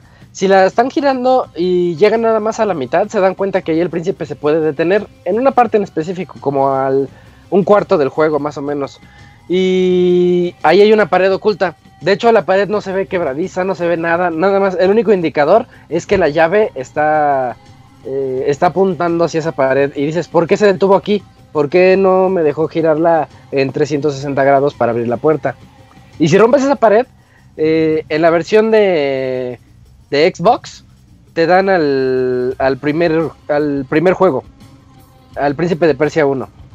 No, nunca, la verdad, nunca se me hubiera ocurrido, ¿eh? Ah, estoy mal. En la versión de Xbox te dan el Príncipe de Persia 2, Shadow and the Flame. Y hasta que te acabas el juego, te dan el Príncipe de Persia 1. Ajá, en la pared tienes que romper esa pared. Y en las otras dos versiones. Por default te dan el 1. En las otras dos versiones, por, default te dan el 1. Ajá, así es. Entonces la de Xbox, digamos que en esta ocasión fue la versión buena porque incluía los dos clásicos y aparte el juego completo. Yo supongo que la de Play 3, la remasterizada que jugó Robert, también trae los dos. No lo sé porque la remasterizada viene de la versión de Play 2. Ah, ok. Mm, sí, lo, dudo. Entonces ese nada más es como el truco. Cuando lleguen a un lugar donde estén girando una de estas llaves especiales y se den cuenta que la llave se detiene a la mitad y luego les da chance de seguir, en cuanto la llave se detenga, ubiquen la pared que está en el fondo a la que está apuntando esta llave y rompan la pared, péguenla, empiecen a pegar y se rompe, ya entran y le dicen, estás a punto de salir de Sands of Time, ¿quieres guardar? Sí. Y Chin empieza, empieza el príncipe de Persia 1 con su música tan clásica y tan bonita que tiene. Y eso está bastante padre. Y, y sí, ese es de, de, los extras que tiene este juego. Además, se me había olvidado decirles en el nivel remasterizado que les dije al inicio, también si lo vuelven a hacer el truco, me parece que si lo vuelven a, realizar así de que reinician y presionan la secuencia de códigos que les dije, eh, lo que pasa es que ven al príncipe entrando a un cuarto en donde al fondo hay una foto y es la foto del equipo de, ¿Desarrollo? de desarrolladores. Ajá, es una foto ahí pegada a la pared y pueden verlos a todos los que tuvieron que ver con este juego. Cuando Digo, está, curioso. Cuando todavía los desarrolladores no lloraban. Ándale. sí, que tenían que aprovechar los recursos del, del, hardware de ese entonces para hacer un buen juego y ahí sin nada de que lo corregimos en el parche día 1 de 22 gigas, no hay pedo. ah, sí, tenían que salir ya bonito. Sí. Pues sale, que salían bien rotos, pero pues a nadie le importaba. Sí, no, ah, tenías de otra. O bueno, luego tenían a su pequeño equipo de, testers, o bueno, que o salían, o, iban corrigiendo los juegos, pero en versión en revisiones, güey. pero tú no sabías. Sí, por ejemplo, las versiones Greatest Hits o Player Choice o Platinum, ahí aprovechaban y si había algún bug o algo, pues ya lo, lo corregían. Yo no sabía que había como cinco versiones de Ocarina of Time, güey. Ah, aparte de la clásica sangre verde. O sea, es que sí, hay, hay unas, bueno, así rápido. Eh, Más que nada, los cambios se encuentran en el Templo del Fuego. Y, ah, en y la este, música, algo así. En la sangre de Ganon, roja, verde. Y le quitaron esa música. Eran como cantos árabes o no sé qué, ¿no? Ajá, yo, yo, tengo esa versión, eh, yo tengo esa versión de Ocarina of Time. Ajá. Ah, fíjate, fíjate, sí, sí, sí. Pues salían las revisiones, como bien decías, luego ni nos enterábamos hasta que ya en, un. En, eh, ¿Sabías qué? Y ahí te enterabas. Mejores tiempos que ahora. Eh, oiga, pero ahorita que dijo Camuy lo de las visiones que tienes en esos lugares. De hecho, eran los save, los save points donde podías tú llegar mm, y salvar, tu, salvar tu juego. Y el príncipe te decía: ¿Estás seguro que la próxima vez que te cuente la historia quieres que comience desde aquí? Y ya. No, no, no más bien ah, era como, como. Ok, la, la, la, historia la continuaré después de aquí. Bueno, no sé si en español decía. Vale, a partir de ahora. Te, contaré desde aquí. O cuando, o cuando morías, en, en español decía, este, esperad, esto no fue lo que sucedió. Y entonces ya regresabas todo y ya continuabas. Estaba muy cagado. Pero siento que esta, estas visiones que tú tenías te servían como tutorial. Pinches Era el tutorial oculto del juego. Tenías que ir leyendo, ajá.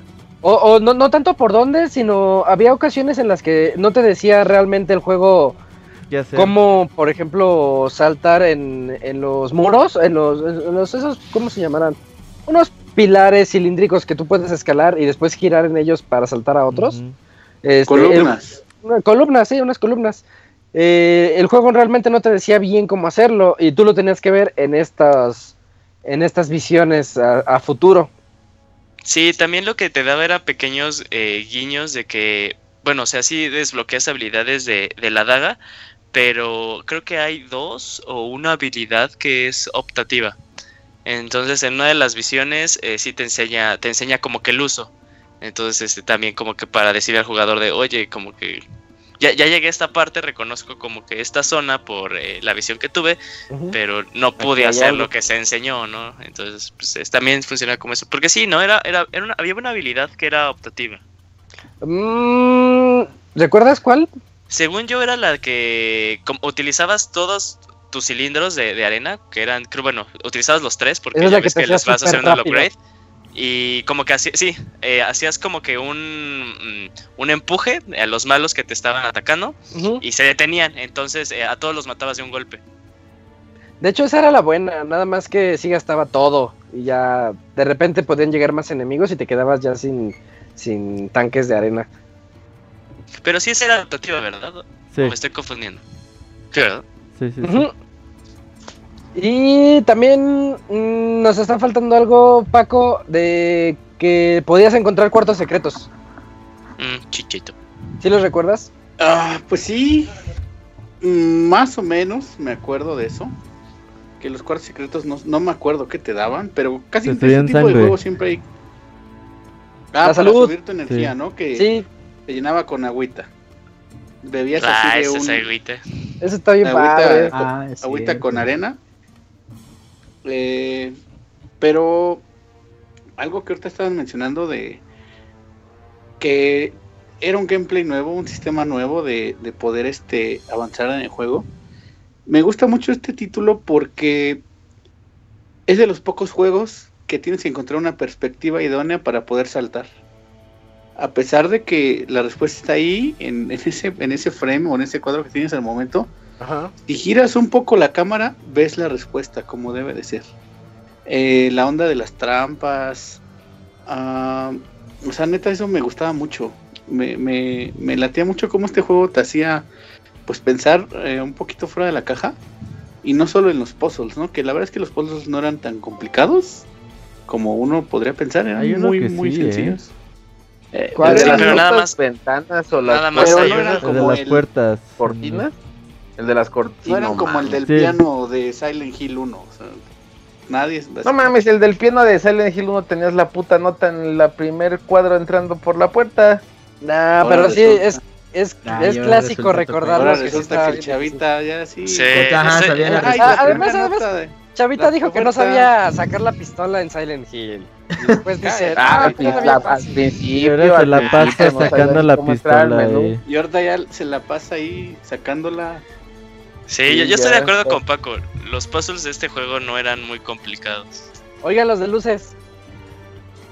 ¿Los recuerdan? ¿Los de qué? Ese los de luz. Que, ver... que, había unas de luz y había una serie de espejos. sí, lo que, decía, unos de espejos, y los espejos tenían ah, que, sí, sí, sí. que hacer este, bueno, con los espejos reflejabas la luz hasta llegar a un punto y ya podías abrir una puerta o abrir algo o una estupidez así. Que de hecho se volvió muy común en los juegos eh, futuros. En muchos. No solo de la saga hasta en Resident Evil me parece que mueves espejos en el 5. Sí, en el 5. Sí, y era, si, eras como que ya un jugador de, mucho tiempo, o sea, podías como que detectar cositas que decías, ah, por ejemplo, eso de los espejos o de como que una luz que tenía que rebotar, eh, pues a mí se me vino rápido a la mente. Dije, ah, esto ya lo había hecho en, eh, en Ocarina of Time, ¿no? Entonces así de, ah, ya medio sé que se tiene que hacer, o sea, la lógica que se tiene que seguir. Y también regresando un poquito a los cuartitos secretos, estos cuartitos secretos, eh, como que podríamos decir que el juego era tres escenas importantes, ¿no, Isaac? O sea, era la parte de plataformeo para poder llegar de un punto a otro, o sea, para continuar a la historia. Ajá. Luego, después de eso, como que había siempre una escena de batalla. Sí, y, hordas y hordas. Eh, y estos cuartitos, estos cuartitos secretos que eran como para, uno, expandir tu, tus cositas de la arena o para expandir tu, sangre, tu, energía. Y estos se especificaban en, pues como que ya más que nada en algo más familiar a los que jugaron los primeros Prince of Persia, que eran cuartitos con un, montón de trampas. Entonces, este, eh, así podemos decir que se dividía más que nada el juego, ¿no? A lo largo de toda su, duración. Ándale, de hecho, es, es, algo bastante secuencial. De hecho, algo que noto mucho con el, con el príncipe de Persia es que cada vez que entras a un cuarto es un puzzle muy muy exquisito, por así llamarlo, porque cada vez que entra a un cuarto enorme donde tienes que subir, sale así toda la panorámica de que tienes que subir por un lado y moverte hasta llegar a cierto punto. Y dices, ¿cómo llego ahí, O sea, no se puede, y tienes que ideártelo poco a poco, así de, ah, pues tengo que brincar de aquí, de aquí para allá, y ahí, ah, la cagué, arena del tiempo. Ya regresas.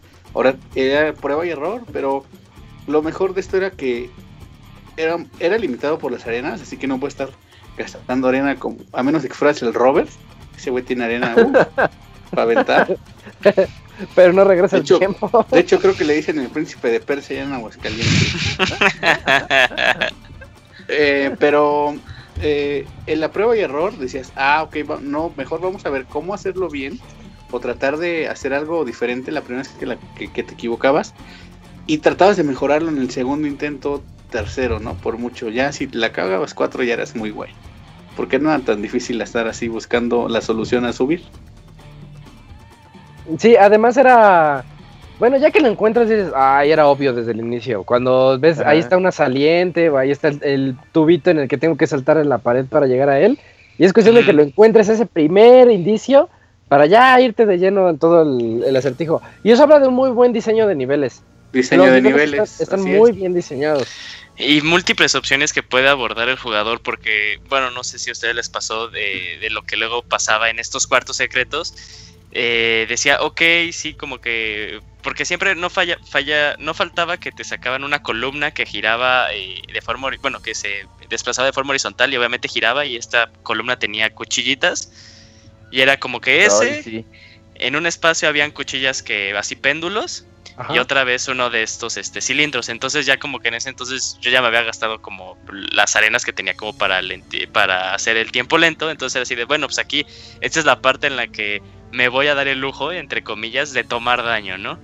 Y siempre como que esperabas, se me había olvidado lo del agua que tomabas, que el agua era la que te recuperaba la energía. Entonces era así y espero, ah, y espero que en el siguiente cuarto me encuentre una fuentecita para que me recupere la sangre porque no voy a aguantar. Pero está bien padre, ¿en qué otro juego es que beben agua para subir su salud?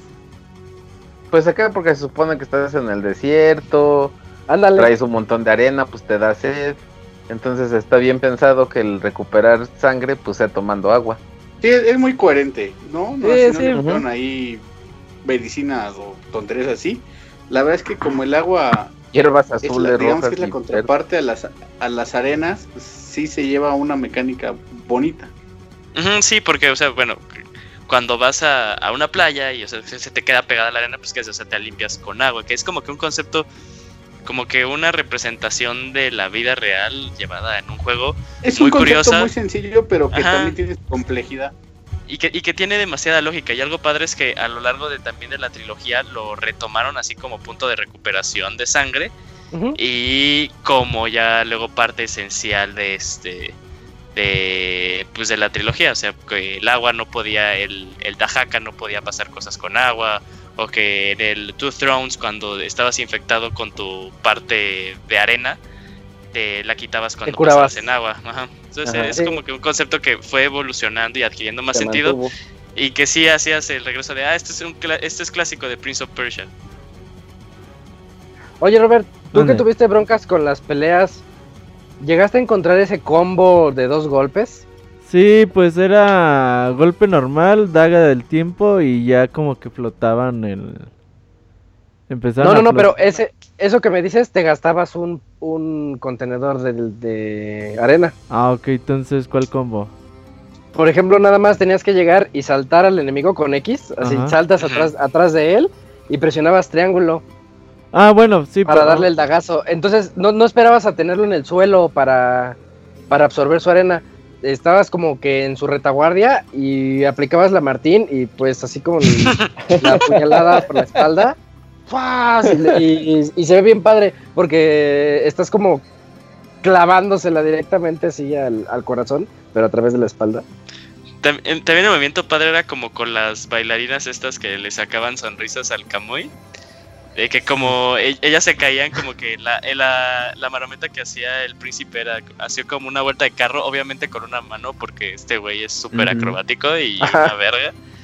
Y cuando caía, cuando iba a usar su otra mano, pues era con la daga para poderlas ya absorber. son cositas muy padres y, y como que te emocionan, ¿no? Decías, ay, órale, está muy padre. Sí, estaba bien bueno.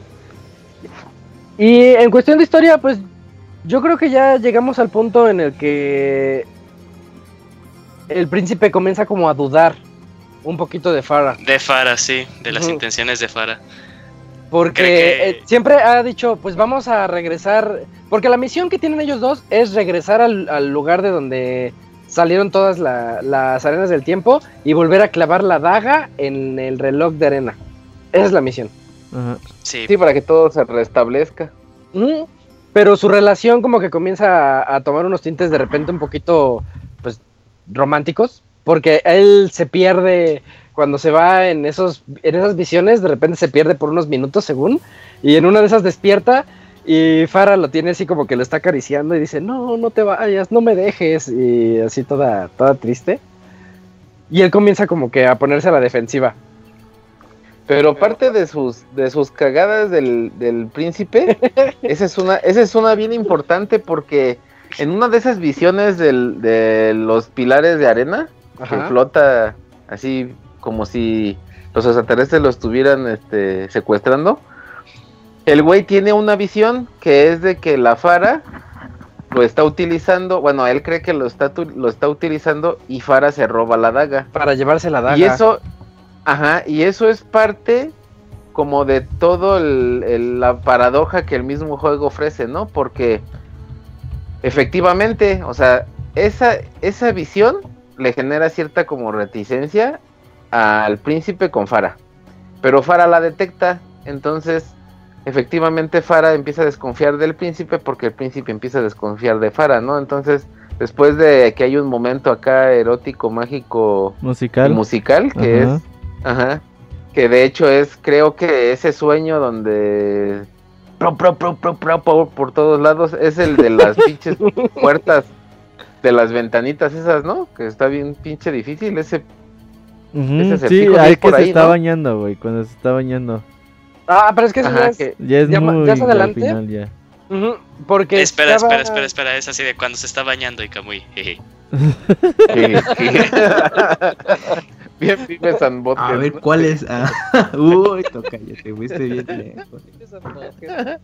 Eh, se supone que llega el punto en el que pues ya logran llegar a la al reloj de arena, pero es cuando el príncipe ya va a volverla a colocar como llave a la daga y voltea a ver a Fara y Fara le dice, pues pues ya, conéctala y él duda, dicen, pues no, porque si la conecto significa que... ¿Por qué quieres que lo haga, no? O sea, tiene esa desconfianza. sigue desconfiando.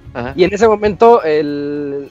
¿Cómo se llama? Jafar, el, el visir este, el, el malo. El Jafar. Es que no me sé ese nombre. ¿eh? Sí, es que no se me había ocurrido hasta ahorita.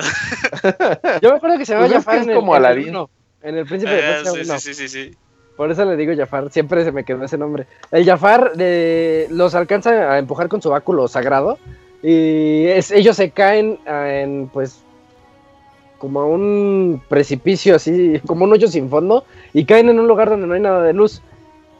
Ahí es cuando el príncipe, pues, ve que se está bañando Farah. Y pasan unas escenas bastante mature para un juego que no es clasificado como tal. Steam. Ajá. Sí, no, Robert, es lo que ocurre. Sí, dicen que el Camuy por ahí conocía a Manuela en ese juego yo ni me acordaba sí, pues es que haz de cuenta que ya cuando caes tiene ese sueño este güey y ya cuando despierta empieza a escuchar su voz de aquí estoy, ¿dónde estás? Aquí estoy, ¿que dónde estás? Pues que aquí, cabrón. Y ahí ese es el puzzle, yo creo el más complicado del juego porque está bien fácil, Robert. Son como seis puertas y obviamente todas te llevan al mismo lugar, al menos que eh, tengas... Es que yo el puto sonido de, del juego no, no era muy bueno, güey. En, en la versión de Play 3, pero se supone que... Ah, pues aquellos que tengan buen sonido van a escuchar en alguna puerta un sonido de agua. Sí. En, ese sonido de agua te vas metiendo hasta que llegas ya al baño donde está ella y ya la ves bañándose. O si no, pura prueba y error. Que es la, no, forma pero pues difícil. está bien perro, güey. Sí, yo lo pasé a prueba y error. Pero No tienes que contarle, ¿no? Ya conté cuatro a la derecha, luego son dos a la izquierda, luego tres a la derecha y así vas pasándolo. mames, No, está bien difícil. Sí. Cuando descubres lo ese del agua, ya. Manejaba yo mi clásico cuadernito con una pluma para todas las anotaciones de los acertijos de los juegos y en ese era dibujar las puertitas y ya, ya entré por este y tu tachita y esta y tu tachita. No, sí está medio tedioso así. Ya Sí, cuando- te pero sí descubres lo del agua, un poquito Sí, no, o sea, rápido. teniendo bien el volumen del juego sin pedos, ¿eh? Pero sí, yo no tenía bien el volumen del juego ese día y sí le batallé unos 20, 25 minutos. Mm, ya. Y ya hablando de los enemigos, ya ahorita que se está aproximando un poquito el final, ¿cuál se les hizo el más tedioso? Porque si hay enemigos tediosos. Así ya dijeron hace rato los buitres, los buitres. Puto, yo creo que para mí los buitres son los que yo no aguantaba. No les podía dar nunca. Luego Sí. me esperaba que Fara con su arco. Ah, porque Fara nos ayuda en las peleas con su arco. Y está bien padre porque de repente volteas y ya te dejó mareados a dos enemigos. Entonces ya puedes nada más llegar, tumbarlos y absorberles la arena. Pero sí, ¿cuál enemigo se les hace más tedioso? Pues aparte de los buitres, los, Ajá, pues, los soldados que tenían como casco, güey, que no les podía saltar.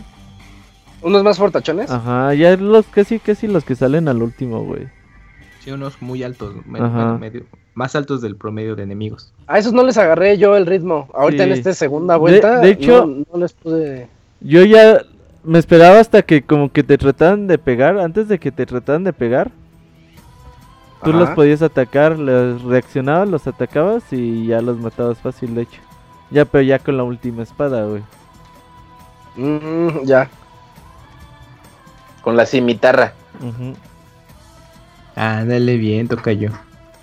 Pues Sí, de que- hecho, al- algo Sí, que como- acaban de decir ahorita muy importante es que precisamente para poder vencer a un enemigo, hasta los más básicos del principio, que como les comento, la, primera vez que lo empecé, hasta esos güeyes me madreaban, es que precisamente es agarrarles el ritmo, ¿no? O sea, el juego te da un ritmo en las coreografías de, de las peleas con las con las viejas esas jijiji y con los grandototes que te tumbaban de calzones rojos y todo. Era precisamente agarrarle como el ritmo, ¿no? Una vez que le agarrabas el ritmo, y esa te empezabas así como a divertir de, de pelearte contra esos güeyes. Porque mientras no les agarres el ritmo, sí era. A mí, yo me acuerdo muchísimo del, de que te rompían el, el ataque con cualquiera de las dos espadas.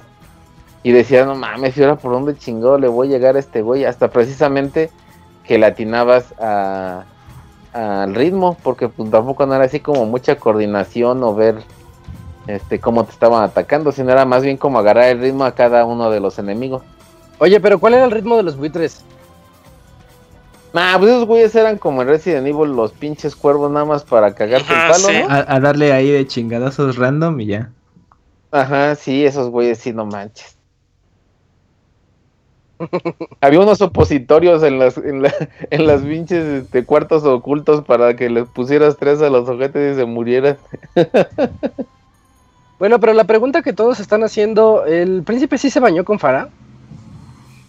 Pues sí, ¿no? Así fue como Farah, ¿Entender? como que lo engañó. Ah, le robó la y- Y le daga. quitó la y le robó la daga. viejas, güey, no. Sí, sí fue eso, ¿verdad? Fue como Sí, si Roberts. utilizó la, la seducción, Sí, Sí, utilizó la seducción y utilizó Sí, la sí se la comió. jugada. porque hasta sale una cinemática de esas bien hechas, eh, en donde dices, oye, esto ya se ve un poquito más hardcore. Oye, pero, pero, pero muy cagado, ¿no? O sea, eh, me- como que para así diciéndole de ve, ven aquí, o sea, y todavía de que del pedo que acaban de tener con el, con el Jafar, de que los empujó, de que después de todo lo que habías pasado, no clavaste la daga en el, en el, eh, en el reloj, sino clavaste la daga en Farah. Entonces así de, bueno, ok, vamos a darnos como un, po- un poquito, un, un respiro, un respiro y, y órale, vamos a hacer esto. Como de, eh, Y, y después de ese sueño, ¿qué es lo que ocurre? Ya es cuando te pones a perseguirla y de hecho despiertas sin espadas. Ya no ah, tienes la daga porque ya te la quitó. Sí, te quita la... nada. Pero, a diferencia... Dale, dale. Ah, a diferencia de lo que uno cree es de que pues ella después de que ya él le dio la daga y también la otra daga, este, a diferencia de que, de que ella lo haya hecho como para traicionarlo, lo hace precisamente como que ahora sí ya se da cuenta de que sí lo quiere y le quita las espadas y eso, pero para ella ir a terminar lo que el otro güey no pudo terminar, ¿no? O lo que lo que se habían planteado en un principio, ya no lo hizo tanto ella como por traición, que es lo que él piensa cuando se despierta. Pero si no fue traición, ¿por qué lo hizo? Nada más porque quería volver a reiniciarlo todo, ¿no? Ajá, porque ella ya, o sea, cuando pasa lo que tenía que pasar, y ella lo ve así cansadito y chupado y agotado. Sí, ya pues ella dice, no, pues ahora yo voy a ser la superheroína y voy a ir a, a vencer al, al viejo malo ese y el de Aladín y a regresar la daga a su lugar, ¿no? Ya me dieron la daga, ahora yo la voy a enterrar también. o sea, esa parte fue la que yo entendí. Lo más el que... y yo entendimos, no mames. Yo sí entendí, yo sí entendí también. pero me, quedé, me, quedé, me quedé de, nunca nadie entiende. Me, me, quedé de, ay, yo, yo, hice el chiste primero y nadie se rió. Déjense los regreso. sí, entonces pues ya ahí es donde donde ella quiere ser ahora como la, la heroína, ¿no? Entonces él la está persiguiendo por porque cree que se pasó ya de lanza y ya pues hasta después si ya podemos llegar a ese punto a ver quién quién sigue. Mm, bueno, primero lo que obtuvimos fue nuestra mientras estamos buscándola a ella también tenemos que hacernos de una nueva espada y esta espada es la espada más poderosa de todo el juego que mata a los enemigos de dos golpes. Entonces ya no necesitas absorber la arena ni nada de eso. Ya estás siendo el super príncipe de Persia que todo lo puede. Pero tienes el problema, viene una sección que a mí se me hizo un poquito complicada, porque yo ya me había hecho como muy codependiente de regresar en el tiempo. Entonces, en algunos saltos que tienes que hacer entre paredes, me caía y me moría y decía, no, pues L, L para regresar en el tiempo, pero ya no, traes la daga, ya no puedes y tienes que hacer todas las cosas a la primera. Entonces, ese es otro reto que te pone ahí el juego, porque para estas alturas se supone que ya tienes la habilidad suficiente para hacer las cosas a la primera y te das cuenta de que no. Sí, era no abusar de, los privilegios de regresar en el tiempo. Sí, y después de eso es cuando ya te, la encuentras a Fara y ves que está luchando contra ella solita contra los enemigos. Entonces el príncipe asume que pues ha estado usando el poder de la daga porque él sabe que ella no es tan, tan habilidosa con, la espada. Ajá. Entonces nada más ves que está huyendo, se va por las rendijas y tú vas gritando de Fara, no, no te vayas. Y, la otra le Ah, le vale, porque ella Es, traicionera. Bueno, no, es tan traicionera, pero un poquito. Y, y, en esa escena, ya me acordé qué es lo que ocurre. En esa escena es donde llegas y se está peleando ella contra todos los monstruos y tú te lanzas y la salvas. Y se ve como ella se cae de un precipicio, pero tú alcanzas a agarrar la daga. Entonces tú estás agarrando la daga del lado del filo y ella la está sosteniendo del lado del filo. Se ve como está saliendo, está sangrando la mano del príncipe y ella dice, eh, termina la misión o algo así le dice. Y se deja caer, se mata. Entonces el príncipe ya lleno de odio tiene que terminar lo que comenzaron, que es llevar la daga al reloj de arena para poder reiniciar todo desde el momento en el que pues la extrajeron de ahí. ¿Ella sabía que se iba a reiniciar o...? No, de hecho se No, creo que no, ¿eh? No. Cuando, cuando ya termina de eso, lo primero que dice es así de, ah, regresé a tal momento del tiempo, voy a corregir eh, todo esto que pasó. Pero eso lo dice el príncipe. Ah, sí, sí lo dice el príncipe. Porque en realidad como que el, punto inicial era de, que eh, la razón por la cual tenía que regresar es porque Farah le dice que las, que las dagas, que, que la arena no puede estar suelta, que la arena tiene que regresar de nuevo al, eh, al reloj porque si se queda suelta significa el fin del mundo y cosas así. Por toda la invasión de monstruos seguramente. que fue lo que pasó en las otras entregas, ¿verdad? Y, ah, sí, es cierto. Y este, ya después te enfrentas contra, contra Jafar, pero pues hace una, una cinemática bien loca donde él empieza a saltar en las paredes y hacer todas sus maniobras para poder colocar la daga y la coloca. Entonces tú, tú crees, pues ya que acabó el juego, ya logramos hacer que todo se reinicie. Pero te enfrentas a Jafar en cinemática, ¿no? O sea, no en cinemática. Puro video. Tal cual, sí, sí, Aquí es puro video. Hasta cierto punto sientes que es anticlimático porque dices, órale, no hubo jefe final, hasta aquí. Uh, dices, como oye, en ¿qué pasó? No, no es cierto, no voy a decir spoiler. Eh, y, y- y- y cuando introduces la daga, hace- ves todo en flashback, ves todo hacia atrás, hasta el inicio del juego. Ves Está que, muy padre. ajá, cuando están todos los, el ejército persa llegando para invadir. Y otra vez vemos a este príncipe que Paco dijo que era fresón, así con su, con toda su vestimenta de, de persa, su gorrito azul y con la daga, todavía en posesión de la daga, que él se supone que había robado del otro, del otro reino. Pero él, él sí está consciente de todo lo que acaba de ocurrir, entonces corre hacia los aposentos de Farah. Y nos damos Farah. cuenta que este es el inicio del juego. Sí, le, le dice lo mismito con lo que empieza el juego. O sea, Eso dice está lo del tiempo, lo que el tiempo es un. Te este, contaré la una gente piensa que historia. el tiempo es un río. Es decir, cuando ya, siente, cuando ya te das cuenta que también termina con lo mismo que empezó, que es así de toma asiento y déjate cuento una historia y dices, oh, no manches, Déjà Ah, vu. se, Ajá, se es donde está te rompe. contando a ella, no nos la estaba contando a nosotros, se la estaba Ajá, sí, a sí, Farah. Pero a poquito antes de eso es cuando ya viene la batalla contra el jefe final. Aquí Sí, sí porque tenemos- Jafar ya lo está esperando. No, ahí, primero le cuenta la historia y ya después llega el este güey. Sí, le cuenta la Ah, historia. cuando y llega amanece, Jafar. ¿verdad? Porque eh, se supone que pasan toda la noche contándole la historia. Y cuando amanece, Jafar ya se aparece y pues le dice que también él recuerda todo lo que pasó y dame esa daga. y Y pues, ahí está tu pelea final. la, la batalla final que tampoco es tan, tan complicada. De hecho, Jafar es bastante susceptible a los saltos. Cuando saltas hacia él y llegas a su espalda.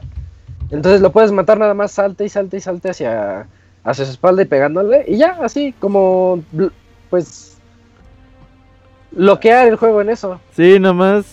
Yo lo que hacía era que me atacara y ya le pegaba dos, tres espadazos y otra vez. Y luego se multiplica. Ajá, hacía tres imágenes. Y ya la. Me gusta el final, güey. ¿Qué pasa en el final? El final está chido porque, bueno, ya matas a este güey y. Ya, pues este güey le. Como que le dice, ah, pues chingón, que. Pues ahí está tu daga. Y agarra y le da un pinche besote así de. Te quiero, chiquita. Ajá. y, y- y la morra lo manda pega. a la verga, a la verga, güey, así de. Así le dice, te quiero chiquita. Sí, sí, sí, eso me imaginé yo que le decía. De esas, de esas de agarrón de nalga y todo. Te quiero, chiquita. Sí, se da su agasajo. y la morra lo manda a la chingada y agarra la daga y regresa al tiempo de. Ah, bueno, ya me voy, cámara. Ah, sí, sí.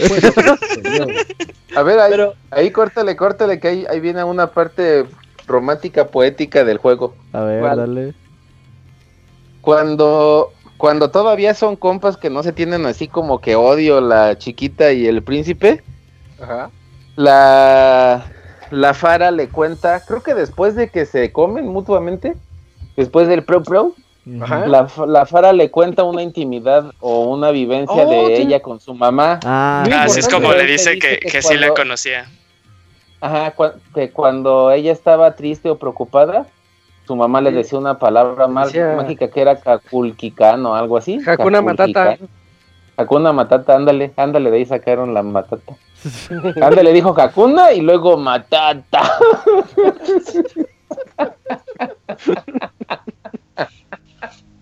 Entonces, como dice el Robert, después de que regresa el tiempo y que el beso y el apretón de nalgas no sirvió, Ajá. pues le dice, bueno, pues tiene razón que no sé qué. Entonces ya en lugar de, ya a la hora de que se despide, se despide de ella, pues le dice el Hakuna Matata otra vez. Entonces ya ahí es donde entiende o le cae el 20 de que pues que el güey todo lo que le contó que había cierto. sido cierto, ¿no? Ajá. Ajá. Es que ella le pregunta, oye, pero bien. ¿por qué me contaste una historia tan absurda? Ella no se la cree Ajá. todavía. Le dice, pues no sé, Hasta quería que nada Querías más". ligar. Ajá. No más porque soy árabe y tengo. Le dice el, el Hakuna Matata. Oye, pero tú es un final triste, ¿no? ¿O tú cómo lo ves? Mm, triste, eh, no, no tanto, porque de hecho lo que hizo el príncipe también al, al ir con Farah y platicarle todo eso es evitar la invasión. Pero pues no se quedó eh, con Sí, porque el Jafar este los iba a traicionar, ¿no? De todas maneras. Ajá. Lo que el príncipe pudo haber hecho también es hacerla, que, que invadan todo y pues hacer la suya a la mala. pero también tuvo, ética el príncipe y dijo no pues, si no me quiere después me querrá pero pues podía regresar el tiempo como ya le iba a seguir dando Hakuna Matata las veces que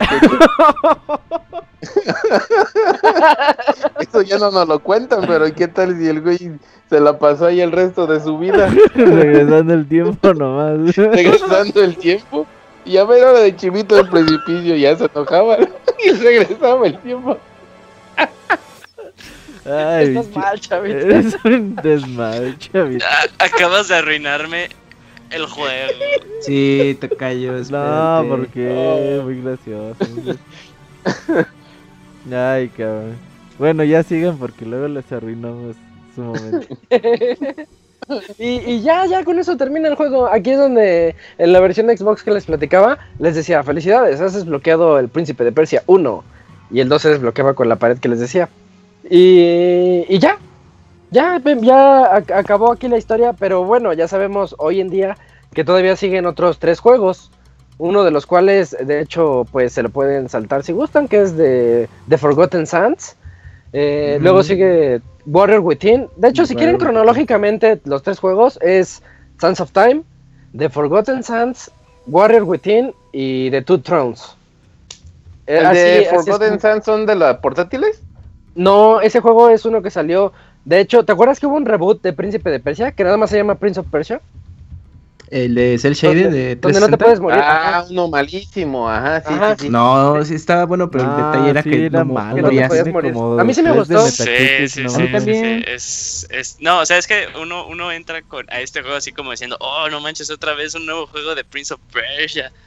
Y te cambian, eh, sí, sí hubo un cambio muy radical en el modo de juego y más bien en la presentación. Que pues eso fue lo que no terminó gustando a los fans. A mí no me gustó, o sea, yo lo jugué y dije. y aparte porque, porque para, para es tu burro, güey. Entonces es como. Y es la razón ah, más chistosa así de se me perdió el burro, déjenlo, voy a salvar. Y ya, juego, tienes un juego. Quién sabe, quería hacer algo como muy chistosillo Ubisoft, pero pues bueno, la dirección de arte y todo, a mí me gustó mucho, pero sí. Está muy bonito eh, cambió pues al personaje del príncipe, creo que pues no era realmente el príncipe. Y aparte es cuando ya yo he visto empezado a abusar de los DLC con Te vendemos el final. Eso, eso es lo que yo odié de ese título, que pues yo me lo acabé y como siempre lo ha traído contra los DLCs, yo nunca supe en qué acaba, porque el final venía en DLC. exacto. Uh, sí, eso es lo, malísimo pero, de ese. Pero era gratis, ¿no? El DLC. No, no, no. No, no, sí costaba. costaba. No seas mamón. Sí, se mancharon. Y de hecho también lo hicieron con Assassin's Creed 2. Si quieres saber ah, el final verdadero, tienes que comprar el DLC. Pero es un final un poquito. Pero ya los DLCs ya, últimamente, ya son gratis. Últimamente ya. Pues ya hubo un cambio en el paradigma otra vez. Y después de ese reboot de Prince of Persia salió The Forgotten Sands, con donde quisieron regresar a la saga original y dijeron, te vamos a contar lo que ocurre entre el 1 y el 2. Sí, porque ya hay un, amplio, este, sí había como que una, una laguna eh, de lo que había pasado. O sea, te lo intentan explicar, pero pues, siempre que, queda en, palabras y como que no, no tiene mucho sentido aparte. Ah, sí fue entonces el que dieron hace, no sé, unos siete meses en Plus. De hecho, sí lo dieron en una, ocasión. Pero salió posteriormente de. después del de. de Two Thrones, ¿no? Salió después del reboot. Sí, sí, sí, sí. Quisieron regresar y no pegó tanto, no fue tan bueno. A mí me gusta, se me hace buen juego, pero ya, ya se había perdido un poquito el hype por las arenas del tiempo. Y porque ya en ese entonces ya contabas con juegos como Assassin's Creed, entonces ya era así como de, ah, bueno. Sí, es cierto, ¿verdad? Ya estaba Assassin's Sí, creo que ya había salido el 2 en ese entonces. No, mira, no, ya sí se quedó bastante corto. Pero jueguenlo, invitamos a todos a que chequen esta trilogía. No se queden nada más con este con este baúl de las arenas del tiempo, la historia del príncipe continúa y continúa de una excelente manera. De hecho, como lo dijo Julio, los primeros dos juegos son excelentes. Yo considero el segundo muchísimo mejor que el primero en todo. En historia, en mecánicas, en personalidad del príncipe. Más dinero. Es el dinero, claro. de los príncipes de Persia. Sí, de hecho, sí, eh, lograron mejorarlo en todo lo que se les ocurra. Sí, incluso la chava que sale está más chida. Las dos. Pues las mecánicas sí se mejoran. ¿La derecha y la izquierda? No, es que ya ves que Kailina estaba más chida que Fara, güey. Y después sigue Two Thrones también. y luego sigue Game of Thrones, ajá. Y, y en Two Thrones también no se notó tanto la evolución como lo dice Julio, pero sigue siendo un juego excelente y que también hace un cambio ligero de mecánicas y ustedes ya verán cuando lo jueguen porque se llama Dos Tronos el juego y a mí me gusta mucho cómo juegan con ese esa mecánica del tiempo, cómo jugar con el tiempo está afectando un poquito a la naturaleza, por así decirlo, para no spoilearles de lo que tratan los otros dos juegos. Chequenlos, están de, verdad bastante buenos, toda la trilogía, y creo que no es difícil, difícil acceder a ella hoy en día. Hasta están en digital está... Sí, en Steam. Ajá, digital está barata, porque creo que ya la versión física sí cuesta algo de trabajillo conseguirla. como, que, como que la opción más fácil, o sea, es eh, eh, jugarlos eh, por medio de Steam, porque aparte eh, bueno, para las computadoras que se pueden eh, obtener hoy en día, no, no es muy, no, no requiere demasiadas cosas para que corra.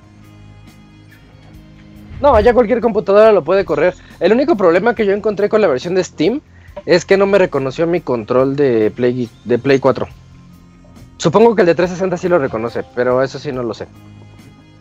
Pero ese, eso los, bueno, regalaron el 1 en el aniversario de Uplay y me imagino que en esa misma plataforma deben de estar los otros dos, ¿no? Sí, ahí están y bastante baratos. Y la verdad les van a dar muchísimas horas de juego. Y como ya llegamos al final de este baúl de los pixeles, pues es el momento en el que cada uno de nosotros decimos nuestras conclusiones y lo que el juego representó para nosotros, ya, ya sea ahorita que lo rejugamos o en sus tiempos, en el 2003. Y quiero que comience a platicarnos Kamui qué fue lo que, qué fue lo que sintió al jugar Prince of Persia The Sands of Time. Pues fue un juego que me gustó mucho en su momento que lo jugué. Eh, se me hizo una vez que, dominas un poquito ya el control, se me hace como muy natural hacer todos los saltos que, que tenías que hacer durante tu recorrido. Lo de las arenas del tiempo fue una gran ayuda eh, para poder eh, terminarlo, bueno, llegar al, final del juego y que curiosamente ya muchos juegos, algunos juegos ya actuales lo están eh, utilizando este recurso como Forza o próximamente el Super Nintendo Mini. Y que también, eh, como les platicaba al principio, pues jugar en español fue algo muy, muy curioso y que eh, pues aún mantengo en la mente esa famosa frase del príncipe cuando muere de esperar, esto no fue lo que sucedió.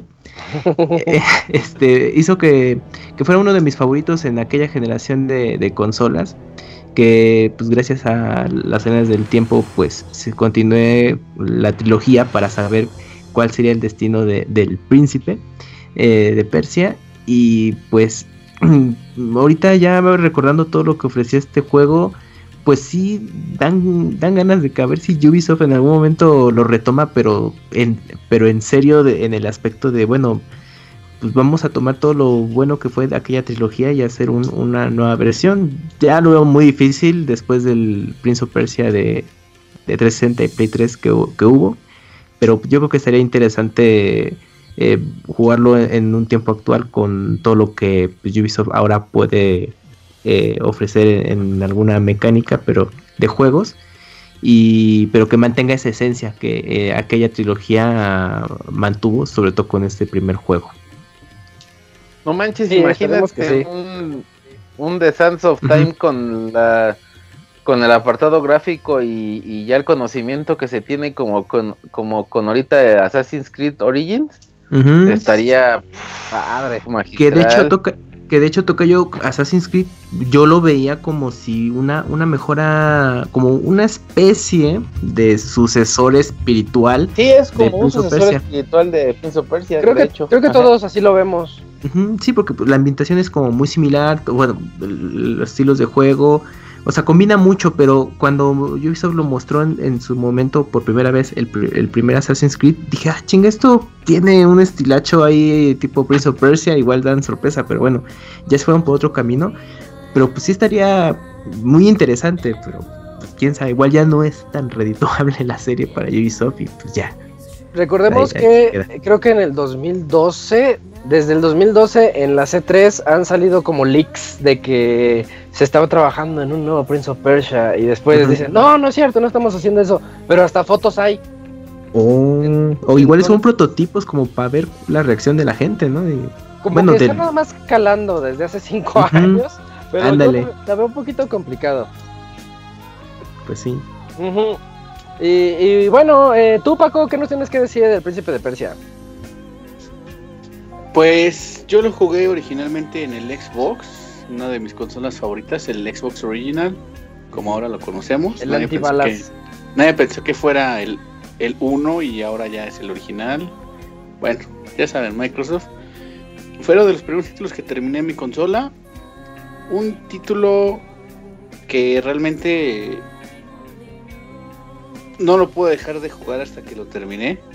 El título dura alrededor de 10 horas eh, por lo regular la gente normal lo acaba como en 7.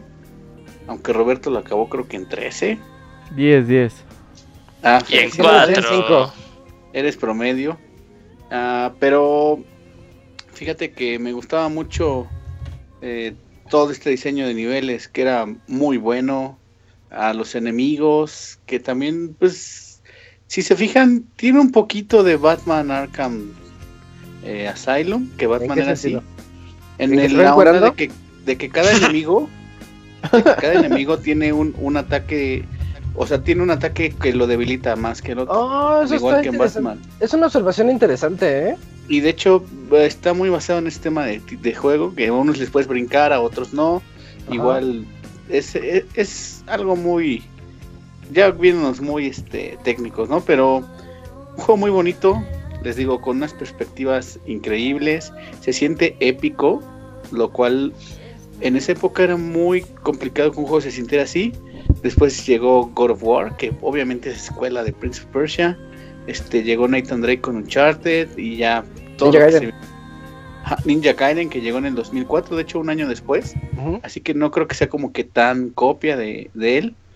Mm, la única desventaja que tenían, bueno, Prince of Persia sobre Ninja Gaiden era pues, el hack and slash, que era muy distinto, era un ritmo totalmente distinto, pero un juego muy bonito. Ubisoft, no soy muy fan de los juegos de Ubisoft, pero Prince of Persia lo hizo bien, hasta que aplicaron la Ubitziña y vamos a quemarlo hasta que ya no podamos. Ubitziña. Entonces, pues, eso fue lo que pasó. Pero lo hicieron bien, ¿no? Sí, los tres primeros juegos son buenos. el los principales. El 1 es muy bueno, el 2 lo mejora increíble. La única queja que tengo con el 2 es que el mapa es bien estúpido. Porque en vez de que te pongan un, punto así como exacto, ponen en, un mapa, así abres el pergamino y salen dos castillos y dice, tú estás aquí, sale un pitch figura así del príncipe enorme. En la mitad del castillo dice, ah, no, pues chingón. ya, ya vi dónde sí, sí, es cierto. Ya me lo llego. es que así no ah, me pierdo. Que a toda madre y las mecánicas del tiempo que al principio fueron muy sencillas, como regresa el tiempo o, o hazlo lento. En el, en el 2 eh, está el acelerar el tiempo, hacerlo mucho más lento, regresar el tiempo, pero no solo 10, 30 segundos, sino épocas totalmente. Siglos. Y, ajá, y un gameplay increíble porque cuando regresa el tiempo en otras épocas hay vegetación, hay otro tipo de, formas de acceder a lugares que en, el futuro no puedes, ¿no? Entonces, eso es Príncipe de Persia, un juego muy, muy bueno, que yo creo que Ubisoft lo hizo muy bien en su época, y ojalá que si tomaran el tiempo de retomar esta saga que les dio tanto, y dejaran a un lado Assassin's Creed que ya viene de su regreso, no sabemos qué tal venga Origins, pero ojalá que también este, lo haga muy bien. Sí, y ya también lo andan quemando, como tú dijiste. Y bueno, todavía faltan, todavía. Chavita, a ver, Chavita, cuéntanos. Pues como les comentaba en un principio, eh, eh, Príncipe de Persia me, me, llamó mucho la atención, me gustó así demasiado toda esta parte de que te cuenta una historia muy bonita. A mí si algo me llama mucho la atención de, de un videojuego son dos cosas, una historia bonita y gráficas bonitas o una animación este agradable, ¿no? En su tiempo Final Fantasy VII y esa historia romántica de amor y, y esas cinemáticas hermosísimas pues me, atraparon con, Final Fantasy y Príncipe de Persia con, con esas cinemáticas que si bien en su tiempo, bueno ahorita, ahorita ya se verían fellitos o viejitos, en su tiempo pues a mí se me hacían este magníficos, ¿no? O sea, se veía impresionante de, eh, las animaciones y la historia pues es es este muy atrayente. Em, como comentaba Paco, pues no puedes no puedes dejar de, jugarlo aunque sea cansado. Me acuerdo mucho también de ese comentario de que entrabas a un a un escenario o a un lugar abierto y la cámara te enseñaba más o menos el recorrido y dónde estabas y dónde tenías que llegar. Y si ya estabas cansado decías, no, pues ya eso va a ser mañana porque hoy ya no voy a pensarle más. Pero de todas maneras te quedaba como la espinita, ¿no? Son de esos juegos que te vas a dormir o te despiertas y dices, híjole, ¿qué pasará? Y, y, aunque no estés ahí con los controles en la mano, ya tu cerebro y tu imaginación siguen jugando con él, ¿no? Entonces es un juego muy completo que te deja mucho, eh, con un muy buen sabor de boca. Y pues es un, una joyita eh, bastante recomendada para todos aquellos que, que les gusten los buenos juegos. En especial los juegos de acción y aventura. Mm, ¿tú qué nos dices? De hecho, este juego hay que aclarar que fue petición de Julio y mío. Porque, bueno, queríamos el 2, ¿no, Julio? Sí, queríamos el 2. Mejor el 1 para hablar primero del, del, origen de las arenas del tiempo. Sí, queríamos el 2, pero eh, Robert fue así de, ¿para qué? Si no le voy a entender al 2 y que quién sabe qué. Eh, pero bueno, eh, Prince of Persia, de hecho toda la trilogía es producto del, tiempo en el que salió tal cual. Eh, es muy bonito ahorita que estaba recordando como que me empezaron a caer muchos veintes. recordamos como que esa época del, Super Nintendo, ya un poquito del Sega y ya tirándole a los primeros inicios del Play 1, como momentos en los que los juegos fueron cambiando de paradigma eh, en el momento en el que ya el Play 1 siguió, se, fue manteniendo cierto tipo de, constante también en el 64, pero ya cuando se hizo como que la segunda generación de juegos que se podían utilizar por polígonos, que ya es esta del Xbox original, el Play 2 y el GameCube, ya eh, se intentaron varias compañías perfeccionar pues todo esto que se venía ya este, arrastrando como de unos 5 4 añitos eh, y es tal cual, o sea, fue tanto cambio de paradigma en la creación de los juegos como en cómo los vendías, o sea, a la gente le se impactó totalmente esos, esas cinemáticas del Final Fantasy VII, retomando como eh, la idea que había dicho este Chavita, y, a eso va que pues, los Prince of Persia, el, tanto el 1, el 2 y el 3, pues Ubisoft al inicio te los vendía con cinemáticas que obviamente no, no eran este, el motor gráfico del juego, sino eran eh, pues cinemática CGI y tal cual, o sea, algo que te hacía, que te lo hacía ver muy vistoso. Y también como lo habíamos comentado al inicio, pues te venía ya como con un paquete muy robusto, o sea, un jueguito en esos momentos en los que los juegos no salían como cinco juegos buenos en un mes, ¿no? Salía como un juego bueno cada tres meses, cada cuatro meses.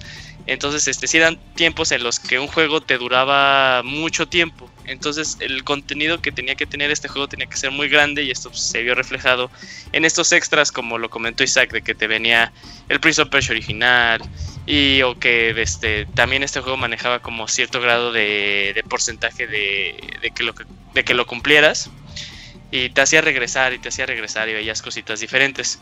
Eh, yo de un lado la historia, o sea, la verdad creo que las personas que nos han escuchado se han dado cuenta que yo lo que más eh, eh, me enfoco en los juegos es en el modo de juego. Entonces este modo de juego para mí sí era muy divertido. La verdad sí para mí es un antes y después como en mi vida de jugador. O sea, mis usuarios llegaban a ser así como en línea en el Xbox 360 llegaban a ser como pop, así de Prince of Persia y mi username, ¿no? Porque tanto llegó a ser una de mis sagas favoritas, Prince of Persia, que eh, pues sí me estuvo siguiendo varios años y siempre regresaba. O sea, al inicio comencé con el 2. O sea, si, si juegas un juego que ya tiene como una historia y juegas como que un punto intermedio de esta y dices, no manches, ¿qué pasó en el 1? Y te hace regresar, te dice algo de juego, ¿no? O sea, te dice que el juego está bien, que la historia es interesante, que las mecánicas son tan buenas y dices, wow, o sea, si se atrevieron a hacer un 2, ¿cómo estuvo el 1? Y regresé al 1 y el 1 también me, me, sorprendió mucho. Entonces, este, sí, si tienen chance de jugar los tres, jueguen los tres. Eh, tiene cosas muy padres. El 2 tiene giros impresionantes. El 1 lo que tiene que jamás tuvo el 2 fue más que nada eh, esa ese enfoque en los, en los acertijos que se fusionaban tanto como en acertijos eh, propiamente y en acertijos dentro del aspecto de plataforma o el 2 era un poquito más directo, más orientado a la acción, que sí evoluciona en cuanto al, al combate y estas cosas. Y el 3 intenta hacer una fusión del 1 y el 2, pero sí, si tienen chance de probarlos, por favor pruébenlos. Saben que elegimos juegos de los baúles por algo, o sea, porque o sea, nosotros hace recordar muchas cosas y creemos que estos juegos merecen la pena que sean revisitados y experimentados pues, por personas que, que, no han tenido chance, por jugadores nuevos o incluso pues, por jugadores eh, ya que llevan varios años que no tuvieron chance de jugarlos. Muy bien, muy bien dicho. Eh, Robert, ¿tus conclusiones? Pues yo quedé muy contento, la verdad, con el juego. Lo empecé, la verdad, con mucha, mucha, muchísima flojera. Dije, ay.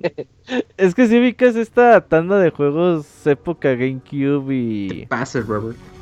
Y Xbox Play, Play 2 que. Pues. La, transición al 3D. Sí, güey. Que la verdad la mayoría de ellos han envejecido bastante, bastante mal. Y aparte, pues dije, bueno, ahí la versión HD, pues a ver qué tal se ve. Pero pues no era HD en realidad, era un remake como tal. Ajá. Entonces, la verdad es que lo empecé y con el paso de los minutos le fui dedicando más tiempo. Y la verdad es que ya cuando me di cuenta, los 3, 4 días, dije, ah, cabrón, ya lo acabé. Eh, no, la verdad no esperaba terminarlo tan rápido y señal pues que, me gustó mucho, sobre todo te, digo esta parte de que empieza a jugar bien y bonito, eh, está bastante entretenido y pues si te das cuenta todos los inicios o modas que marcó pues inició este juego en principios de los 2000 y es bastante bueno ver eso. Sí, ver ese cambio que nos trajo este príncipe de Persia para nosotros. Eh, yo por último lo que les tengo que decir es que este es un juego al que yo le tengo demasiado cariño y que sí me genera un montón de nostalgia ahora que lo puede volver a jugar. Y no es tanto por lo que haya representado Sands of Time cuando lo jugué por primera vez, porque sí, me acuerdo cuando, todavía me acuerdo cuando fui a comprarlo, que me emocioné porque lo vi, lo vi y dije, ahora ya salió un nuevo príncipe de Persia, o sea, yo ni idea de que, de que existiera. Y dije, a ver, ya este, pues con los ahorros o, ahí con el, apoyo de los papás, fui por mi príncipe de Persia bien contento. Pero la razón por la que yo le tengo más cariño es porque el primer juego del que yo tengo memoria de haber jugado en toda mi vida es el príncipe de Persia de PC. El primer príncipe de Persia. Ese es el que yo recuerdo así como, ¿cuál habrá sido mi primer juego de toda la vida? Ese. Entonces se me hace muy bonito poder hablar de, esta trilogía o de este inicio de la trilogía que toma bastantes cosas de aquel, de aquel primer juego, que lo hacen con respeto a la saga, no como el reboot que tanto enojó a todos los fanáticos, no como, bueno, Assassin's Creed que ya lo están quemando, pero también Assassin's que fue la, el sucesor espiritual, sino como un verdadero juego sólido basado en, pues, el héroe, en el príncipe, en el Prince of Persia en esa historia original donde el Jafar era el traidor y tú tenías que rescatar a la damisela, pero te das cuenta que la damisela pues no era tan tan débil como te la hacían. Era tan, no era tan damisela, era realmente una chica, una chica ruda que te estaba ayudando en, en todo el camino y dices, oye, esto está bastante interesante. Después tuve la oportunidad de jugar los otros dos juegos y al igual que Julio, pues me, eh, se me hicieron excelentes. Dije, no, esta es una saga muy buena que vale realmente la pena de visitar y revisitar. También Sands of Time, que yo recuerde, es el primer juego al que yo le quise hacer un speedrun. Y me acuerdo que en aquellos tiempos me lo acababa como en 5 o 6 horas, más o menos. No sé en cuánto esté el récord, pues tampoco era mi intención. Yo nada más quería acabarme, lo dije. No, es que es una historia muy bonita. Me gustó mucho lo que dijo Chavita. Es, una, es como un cuento de hadas moderno que te, te están contando una historia simple, pero mezclado con esas mecánicas tan padres y tan pulidas y tan activas, hacen que tú estés siempre sumergido en esa acción. Eso es lo que lo hace bonito y pues la invitación otra vez, jueguen los tres, los, si pueden los cuatro, yo a mí sí me gusta el cuarto, la verdad, de Forgotten Sands. Eh, jueguenlos, están accesibles ahorita en todas las plataformas digitales. Como anuncio parroquial, ya para finalizar este baúl, les estamos comentando que el siguiente mes tenemos baúl de Bioshock. Eh, llega Bioshock a Pixelania. Vamos a hablar de todo lo que tengamos que hablar al respecto. el siguiente sus 10 años, ¿eh? 27 de septiembre, sí es cierto, ya son los 10 años, rápido, de 10 años de Bioshock. y se, se, nota muy reciente el juego, ¿eh? Con los relanzamientos, todo. Siento que no ha envejecido mal. y ves que salió el HD que se ve ya más, más, bonito, así como el Infinite, más o menos. exacto. Entonces, también lo pueden jugar. Ahorita tienen toda la oportunidad de entrarle. No es un juego tampoco muy largo. Yo creo que en unas 10 horas se lo echan, más o menos. Eh, mm. y, pues, sí, ¿qué, ¿qué vas a decir, Carlos? ¿Qué pasó? No, eh, eh, ah, es que escuché como que iba a hablar. no, sí, este, bueno, rápido de Bioshock. si, si a usted le gustó mucho Metroid Prime, güey, tiene que jugar Bioshock. O sea, si les gustó mucho las mecánicas, se, van a sentir en casa. Sí, solo que Metroid es para adultos y Bioshock no es como para niños. ¿Eh? En cuanto a que ¿Eh? es eh, Metroid es más, más difícil, ¿no? O sea, Bioshock tiene su nivel de complejidad, más que nada el enfrentarte contra los Big Daddy, pero las mecánicas y los acertijos y la plataforma y todo de Metroid es mucho más difícil que Bioshock. Uh, sí. pero hablamos del Prime, hablamos del Prime, pero X. Ya hablaremos de eso dentro de un mes. Mientras yo nada más les diría, serían ustedes tan amables de jugar Bioshock y llamarnos en el siguiente mes. Eh, sí. Eh, sí. y extra, o sea, que nos regañen, que nos regañen, que nos regalen eh, ahí una, una reseñita en donde la escuchen, porque la verdad sí nos ayuda muchísimo y ayuda a mantener pues, este proyecto, este pues, pues vivo siempre, ¿no? O sea, no nadie nadie quiere que, que, regresemos al 2016 y que andamos y que andamos y que digamos que no va a haber baúl en el 2018, ¿verdad? Así es, ya, no, va a haber. Baúl 2018 pues. cancelado. Comienzan las amenazas por parte de Robert. Y esto fue el el baúl de los pixeles número 44. Ya llevamos aquí tres años, poco más de tres años. Eso me, me pone muy contento y se me hace muy, muy buen logro lo que estamos haciendo con estos juegos. Y bueno, los esperamos en un mes. Eh, muchas gracias a todos los que estuvieron aquí presentes, a Camuy, que llegó, llegó barriéndose, a Paco, a Eugene, a Chavita Mexicano, a Robert. Yo soy Isaac, estuve con ustedes toda esta noche. Eh, gracias, nos vemos el 27 de septiembre. Bye. Nos vemos. Adiós. buenas noches, que descansen. Paco no se mueve, el Paco no se mueve. Pikachu.